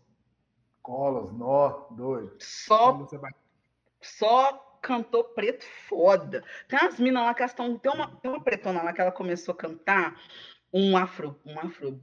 Ah, um afrobeat, que eu fiquei assim, meu Deus perfeita e cai oh. dançando, maravilhosa. É recente esse trampinho? é, tá, ela é careca. Curtinho, vermelho. Isso. Caraca, eu esqueci o nome. Maravilhosa. Maravilhosa. E que ela faz uma onda com sílabas, né, no, no som. Sim. Perfeita. É, é, frago, frago. Eu, eu sempre lá, vou ali, eu sempre vou ali também para poder entender o que está pegando na cena, assim, fora daqui, porque ali tem uns artistas maravilhosos que a gente acaba conhecendo, né? Então. O Tiny Desk estava com o rolê de, de, lançar vídeos que eles não tinham lançado, que estavam no arquivo. Sabe o vídeo de quem que apareceu pouco tempo atrás? Quem? O seu Jorge do Tiny Desk em 2015. Oh, nossa. Eles senhora. não tinham lançado. Ficou muito pesado também. Tá muito nossa, bom também. Gente. O seu Jorge do Tiny Desk. É mesmo? E que, com que banda que é? Ah, ele foi. Com a banda dele mesmo ou o projeto não. gringo? Porque tem uns projetos gringos, uns trem assim, né? Ai, velho, eu não lembro se é a banda dele. Eu, eu, eu sei que, assim, oh. passa o nome dos, dos, dos, da galera que acompanha ele como se fossem músicos independentes, né? Eu imagino que sejam hum, independentes talvez. Mas, assim, o Trump é muito Doido. foda. Ficou muito. 2015. E eles não tinham lançado o vídeo. Nossa, maravilhoso, gente. Maravilhoso, maravilhoso. Ah, Seu Jorge é perfeito. Eu depois eu vou lá também ver. Seu Jorge é perfeito. Depois dele louro, eu não não superei. O Jorge Louro me representa. Sorriso até bobo, porque eu não, não superei ainda. É muito perfeito. Ah, mas massa, massa. Bom saber. A gente, tá, a gente vai montar uma playlist com as indicações dos convidados. Do... Ah, que massa! É bom a gente saber, a gente já vai inserindo lá. Depois eu posso até mandar mais. Não, oh, tem uma, uma música também que eu escuto toda segunda-feira, que ela me dá um, um axé assim, para a semana. Que depois vocês escutem. Negras Autoras, Abre Caminho. Perfeita. Ah, já ouvi. Claro. Maravilhosa. Tem até um teaser, né? Sim de um videoclipe perfeita, gente. Eu escutei o álbum, pela, quando eu escutei a primeira vez, eu falei, gente, o negócio aqui é. Você tem que estar tá firme no rolê, porque senão a senhora dá uma escorregadinha, dá uma choradinha ali de quebrada. Mas os meninos também são maravilhosos. Então. Sensacional. E, então, Té, e aí a gente está caminhando para o nosso final, né? A última pergunta e depois a dinâmica que eu te mandei, né? é, a gente queria saber quais são os projetos e os trabalhos que você está vislumbrando aí para esse pós-pandemia, essa pandemia que não acaba de jeito nenhum, que de propina. Eu estou indignado com isso. A pandemia que não acaba por conta de propina. De propina. Isso é, triste, é, né? Perdemos muitas pessoas por conta disso, né? É. Infelizmente. Nossa, mas assim, que eu tenho prospectado é... é muita coisa. Tem até um caderninho aqui que eu agora estou eu tô seguindo as dicas da Cris Guterre. Anota para você pedir para o universo, não ele te manda qualquer coisa. Vamos botar no papel aquilo que a gente quer. E eu estou fazendo isso mesmo, assim. Mas eu quero muita coisa quero muita coisa, ainda estou assim, mas os próximos capítulos, já para antecipar, é poder fazer essa pesquisa da melhor forma, quando, como eu disse para vocês, finalizar a graduação, está chegando. Nós estamos quase. Estamos quase. Estou aí também nesse corre. É um corre que ele vai acontecer a médio prazo, mas estruturar a Preta Produtora como empresa mesmo. Eu quero poder ter uma empresa para poder chamar a galera preta para trampar junto, para a gente construir várias possibilidades, desfazer cultural na cidade, né? É, para ser dona e proprietária do meu salão de beleza. Ai, é, e é isso, assim. Nossa, se eu for parar aqui para contar para você, mas os próximos capítulos, assim, que estão por vir, é, é nesse pique, sabe? Da pesquisa mesmo e Sim, nós vamos ter pesquisa, mais uma preta pesquisadora, nós vamos ter mais uma preta empreendendo, nós vamos ter mais uma preta formada. E por aí vamos, seguindo. que beleza. O Léo teve que dar uma saidinha rápida, porque eu acho que ele está correndo da dinâmica das três perguntas. Ele não precisa correr, não. Ele, aqui, ó, meu bloquinho, eu poderia, ó, eu só fiz um. Ah, César é difícil demais. Mas eu sinto que ele está ele tá tentando jogar para mim as três perguntas. Né? Não adianta, porque eu ia Não propor um outro rolê, assim, porque. Pois é, assim, existe. Nós estamos falando aqui, Leonardo, sobre o privilégio do homem fugir da raia, como o senhor fez agora para eu direcionar a pergunta para o Emes. Oh, que isso, não. Eu sabia que você ia dar um tempinho para voltar. Rolaram várias acusações aqui. Da minha parte, foram pelo menos umas cinco. o Emerson ele gosta de responder perguntas, ele fica chateado quando pessoal direciona para ele, é, fala, calma, é, é, do próximo, tanto, é da próxima. Tanto é que quando termina a gravação, se ninguém pergunta para o Léo, ele reclama comigo. Ô, dó, gente. Oh, mas hoje vocês nem precisam ficar tristes, não, porque assim, né, o, o Emerson me deu papo, e ele falou, Té, você pode fazer até três perguntas, né? Direcionadas para um de nós dois. Eu gostaria de dizer o seguinte, né? Se puder, eu abro mão de duas perguntas para perguntar uma, para fazer uma pergunta só para os dois. Pode?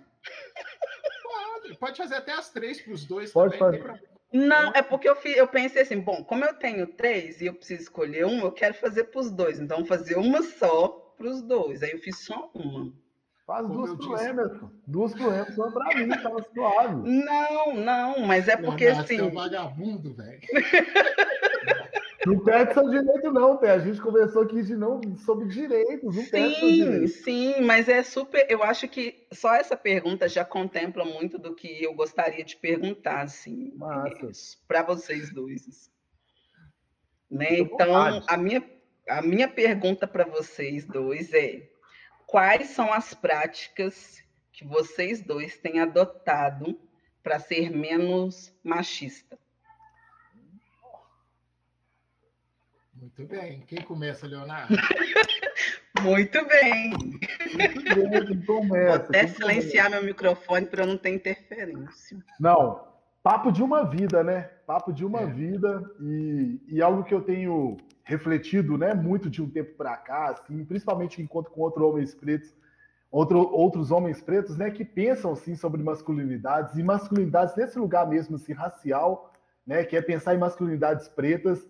É, que a gente é atravessado por muita coisa, assim, a gente tem muita coisa para melhorar, saca? Muita coisa para melhorar, mas tem algumas coisas que são culpas, Fraga. E, e, são culpas que a gente tem colocado sobre a nossa, a nossa vivência, sobre a nossa caminhada, e que são culpas que não colaboram em nada num outro processo, assim, sabe? De entender o nosso lugar enquanto homem, de sacar que existe um problema estrutural na sociedade que ele é racista, que ele é patriarcal, saca? Então, o que eu tenho fugido, é, o que eu tenho tentado né, fazer ultimamente, é, é, revisar essas atitudes mesmo assim, sem precisar de que mulheres me digam que está certo, que está errado. Eu acho que é observar de forma atenta as coisas né, que têm acontecido à minha volta e, e, algo que tem facilitado é a troca com mulheres mesmo, assim.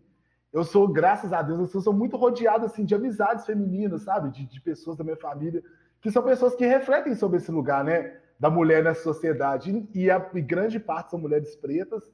E então eu tenho entendido assim que, que eu preciso desse olhar atento, saca? Para o processo, né, para o meu processo, para o processo que a sociedade tem caminhado. Preciso de, de também me livrar desse processo de culpa, saca? De entender que quando a gente fala de desse lugar do homem, né? Alguns questionamentos nem é com o homem que a gente é, mano, porque a gente só é ser humano há poucos anos atrás, sabe? Eu acho que foi tirado, inclusive, da gente é, é, é, essa forma assim, de se enxergar enquanto ser humano, homem, sabe? Do sexo masculino, assim. Até pouco tempo atrás a sociedade enxergava a gente como animal. E algumas práticas, né, que hoje são colocadas como machistas, como retrógradas, elas são desse tempo, em que a gente não tinha nem lugar de fala, assim, sabe? É, em que a gente não exercia poder nenhum. Até porque a gente não tinha uma liberdade também de ser. Então é isso, Té, basicamente, assim, é esse lugar atento mesmo, assim, de pegar a visão sem precisar com que alguém me fale, ó, oh, você teve uma atitude machista. É isso, é tentar antecipar algumas coisas, assim, entendendo que muita coisa é, é isso, assim, a gente tem que fazer várias reflexões, é, entender que, tipo assim, porra, isso eu errei, aqui eu falei, é, aqui, né, esse formato né, de, de condução de uma fala tá errado, esse tipo de pensamento não dá certo, sabe? Porque se eu estiver pensando assim, eu estou reproduzindo algo que eu não concordo, sabe? Ou que várias mulheres ao meu redor não concordam. E é isso, assim. Sim. O caminho que eu tenho trilhado é esse. Bom, é, eu tenho feito muito disso que o Léo tem dito também, né? Tenho revisado as minhas práticas, mas eu acho que eu tenho uma responsabilidade maior ainda porque eu tenho filhos, né? Então, eu tenho o dever, né, de educar meus filhos para que é, não que eles tornem o mundo menos machistas, menos machista, né?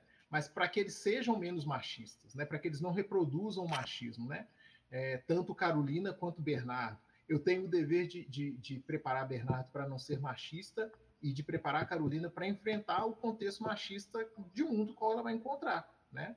É, quando ela caminhar para a vida adulta dela, né? É, e também, é, muitas vezes, quando é, você está numa roda de conversa com os amigos assim, é, de você chegar e dar um papo para um, um, camarada que está sendo machista e falar assim, fulano, você está sendo machista nesse momento, sabe? É, muitas vezes não é necessário nem explanar o cara, muitas vezes não é necessário nem expor. Você chama o cara no, num canto, troca uma ideia com ele e aquilo ali desperta nele essa tensão mesmo, porque eu acho que assim, é, o homem ele precisa, é, eu, como eu disse antes, né, quando a gente estava conversando, a gente precisa entender que é, a gente tem privilégio, a gente precisa usar do nosso privilégio para desconstruir esse lugar também, né? Porque é, não, não, é, é, é, não é não é ético a palavra que eu quero. A palavra me fugiu, mas vou colocar ético. Não é ético, né? Eu, eu travar uma luta antirracista sendo machista. É, não é ético eu travar uma luta é, antirracista sendo, LGBT, sendo LGBTfóbico. É, não é ético eu travar uma luta é, antirracista e, e, ter qualquer outro tipo de preconceito, sabe? Então, eu tenho, eu tenho me, me, me pautado muito nesse sentido e tenho me policiado muito em relação às minhas práticas machistas. Lógico que é, eu preciso melhorar todo dia, porque o machismo ele está posto para a gente né, há muito tempo. Né? Eu tenho 40 anos, então, assim, há 40 anos eu estou inserido nessa sociedade machista e tem muita coisa que às vezes passa, passa despercebido. Mas aí é dar conta de, de conseguir voltar, pedir desculpa, é, de se retratar, entendeu? De propor para os caras que eles têm que se retratar, entendeu? E aí, assim, é, a minha parte eu faço e aí é cada um com, com a sua consciência também, né? É. Mas lá na frente a vida cobra, né? É, nenhum mal que gente, eu acredito que nenhum mal que a gente faz ele ele vai embora com é, é, ele vai embora ficando aqui não. O mal que a gente faz ele vai com a gente. Ele, a vida cobra da gente um dia. Hum, me responderam. Fico feliz por vocês estarem fazendo o dever de casa. Isso é super importante. E aí tem uma coisa que eu acho que é importante trazer, é, que é um diálogo, assim, que eu acho que é super importante, né? Assim, a gente fala muito dessa coisa de, nossa, você é brother da pessoa, chama ela para conversar, fala com ela. Acho que isso é importante, sim. né, e super necessário para que a pessoa, às vezes, uh, que ela possa perceber né, onde ela está errando e tudo mais. Mas é, nesses anos, é, desde o entendimento melhor sobre feminismo preto e depois conhecer o mulherismo africano, eu fiquei pensando em várias questões e, e penso e já até já conversei já tive a oportunidade de conversar um pouco sobre isso com o Léo, de que nós mulheres pretas a gente precisa também é, dialogar muito mais sobre é, o machismo com os homens pretos, assim, e dentro de uma lógica do acolhimento, sabe, não do apontamento. Eu sei que às vezes pega umas fitas que realmente a gente não vai dar conta de trazer isso para a acolhida, mas eu acredito muito numa construção dialogada, sabe? Que a gente pode trabalhar essa perspectiva mesmo. Vamos decidir isso aqui junto, vamos, vamos conversar isso aqui juntos, né? vamos trazer isso aqui para a nossa comunidade, assim, e, e, como que a gente pode se, é, se ajudar a, a né? se cuidar nesse aspecto também, né? Porque quando a gente quando eu parei para entender melhor sobre, né, quando o Léo estava trazendo essas, nossa, até vai ter uma, um diálogo sobre masculinidade preta, e eu estou participando de um grupo, a gente tem conversado várias coisas, eu fui entender melhor sobre, não só por conta do, do, do, do nosso trabalho de arte e educação, mas também por essa necessidade mesmo, né, assim, familiar, meu pai, meus sobrinhos, meus primos, enfim, tantas outras pessoas que eu me relaciono. E aí, é, são várias coisas mesmo, né, que perpassa e, e, e, atinge diretamente um homem preto, e aí se a gente também está nesse lugar de só apontar, sem contribuir é, é, muito complexo, né? Isso aqui não estou aqui pondo pano, não. Mas eu, eu, eu digo no lugar da gente se, se pertencer, se ajudar mesmo nessa construção, se ver como lugar seguro para fazer essas trocas. E se eu errei, eu vou entender, vou reconhecer, vou tentar melhorar. E, e, para fortalecer o, o, grupo mesmo, fortalecer nós, mulheres pretas, e nós, homens pretos, né? Assim, penso na gente nesse todo né? Então é importante. E, e o mulherismo africano traz, traz isso de uma forma muito, muito ampla, né? Assim, a gente vai discutir, a gente vai conversar sobre isso, mas é aqui dentro. Lá fora estamos todo mundo junto. Aqui dentro a gente pode quebrar. É igual briga com mãe. Lá fora nós estamos rindo para todo mundo. Aqui dentro eu vou te corrigir, porque lá você fez isso, isso e isso. E é a gente se ajudar nesse sentido, assim. Uhum. E eu não acredito que seja um, um, um, passar de pano, não. Eu acredito muito que seja a gente apontar os nossos erros, sim, e a partir da coletividade se ajudar, sabe? Se ver como núcleo. É isso, assim. É real, não, que ideia rica, velho. É isso, velho a unidade africana tem a ver com isso, né? Da gente perceber que o racismo atravessou a gente de muitas. E o patriarcado, né? Atravessou a gente de muitas e muitas formas, né? E, e, nem, e nem é sempre só sobre desconstruir, né? Acho que tem um processo de construção que a gente está nele aí e, e tomara que perpetue para a nossa sociedade, para a gente enquanto preto também. Uhum. E a gente precisa resgatar muita coisa que ficou lá atrás, né? Assim, muita coisa que a gente só está tendo a oportunidade de conhecer e conversar sobre isso agora. E que aí parece que é um quebra-cabeça que a gente, enquanto povo preto, vem juntando, né? Dessas, de, dessa lacuna, uhum. sabe? Porque a nossa educação financeira ela vem de uma outra forma, o nosso viver coletivo é de uma outra forma sabe? Então, assim, há inúmeras questões que a gente ainda está é, tentando montar um recorte que foi muito mal recortado. E é isso, assim, eu acho que é sempre fazer esse resgate, né? O que, que nós já fazíamos anteriormente, o que, que os nossos antepassados já faziam, e que nessa lógica que não cabe, né? Assim, nossa, é muita história, assim, muita coisa. Assim. Eu não vou nem puxar mais nada, não, porque a gente já está finalizando. Mas é sobre a gente se cuidar mesmo e perceber, né? Nem todo, nem, né? Como a gente acabou de falar do, do presidente lá da Fundação Palmares, a gente às vezes não vai se reconhecer no outro preto, né? Porque é isso. Eu lembro de uma frase que eu escutei, eu não lembro quem falou isso para mim, mas eu lembro que eu escutei uma frase um dia assim: nem toda mana é preta, nem toda preta é mana, e realmente é. é nessa lógica que as coisas acontecem. E no Brasil não seria diferente, né? A gente tem aí pessoas pretas indo para um caminho totalmente oposto do que seria o ideal para a construção do nosso povo, para reforçar a nossa identidade e a nossa permanência nesse lugar. Então, é um ponto de reflexão também, que eu acho que é importante.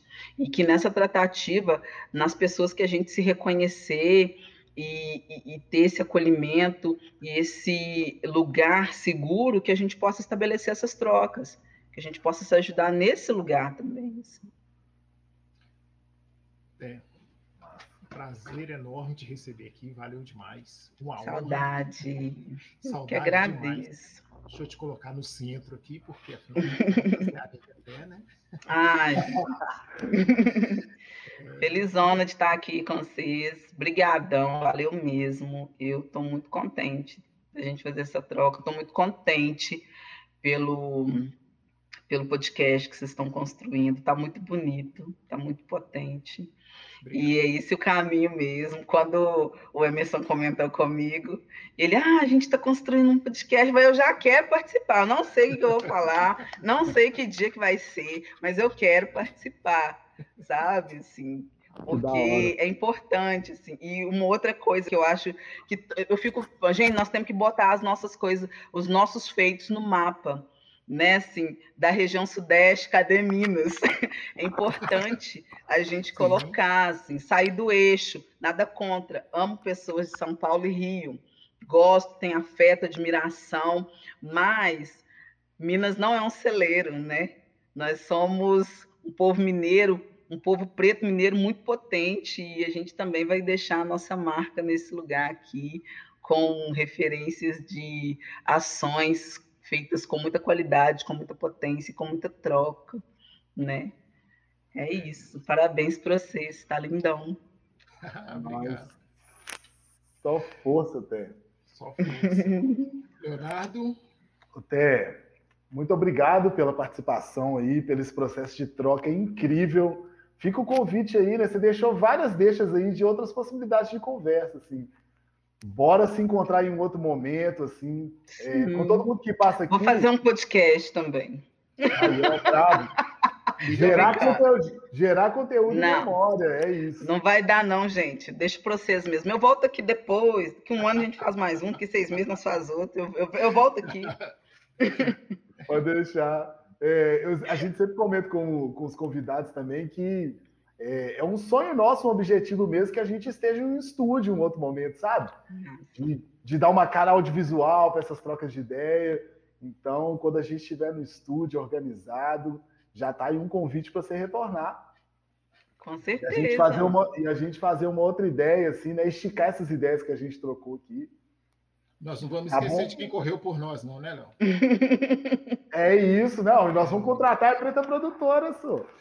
Para, vai Olha, produzir podcast, vai produzir nosso podcast. Eu já quero esse negócio, hein? Já vou botar no meu livrinho ali, porque na hora que você saiu, eu estava falando com, com Emerson que eu tenho um livrinho, uma, um, inclusive foi uma agenda que você mesmo me deu. É, é mesmo, é, ano, ano passado. É, onde eu escrevo tudo que eu quero fazer todos os objetivos que eu vou alcançar. Então, gata, eu vou anotar isso ali, viu? É isso, vai rolar. Vai Com certeza. é nós, até muito obrigado pela participação, viu? Obrigada, Valeu, gente. Até mais. Galera, aquele salve, então. Um abraço a todo mundo que nos ouviu até aqui. Prazer de ter a Nega até conosco foi imenso. E continuem seguindo o Papo Nigas né? Vem com a roupa que você quiser, que a gente não proíbe de usar touca, de usar camisa, né? Ouça o podcast vestido, ouça o podcast pelado, ouça o podcast como você quiser, tá certo? Papo Niga, um podcast mil grau. Aquele abraço. É nóis, valeu pela sintonia geral. Thank you.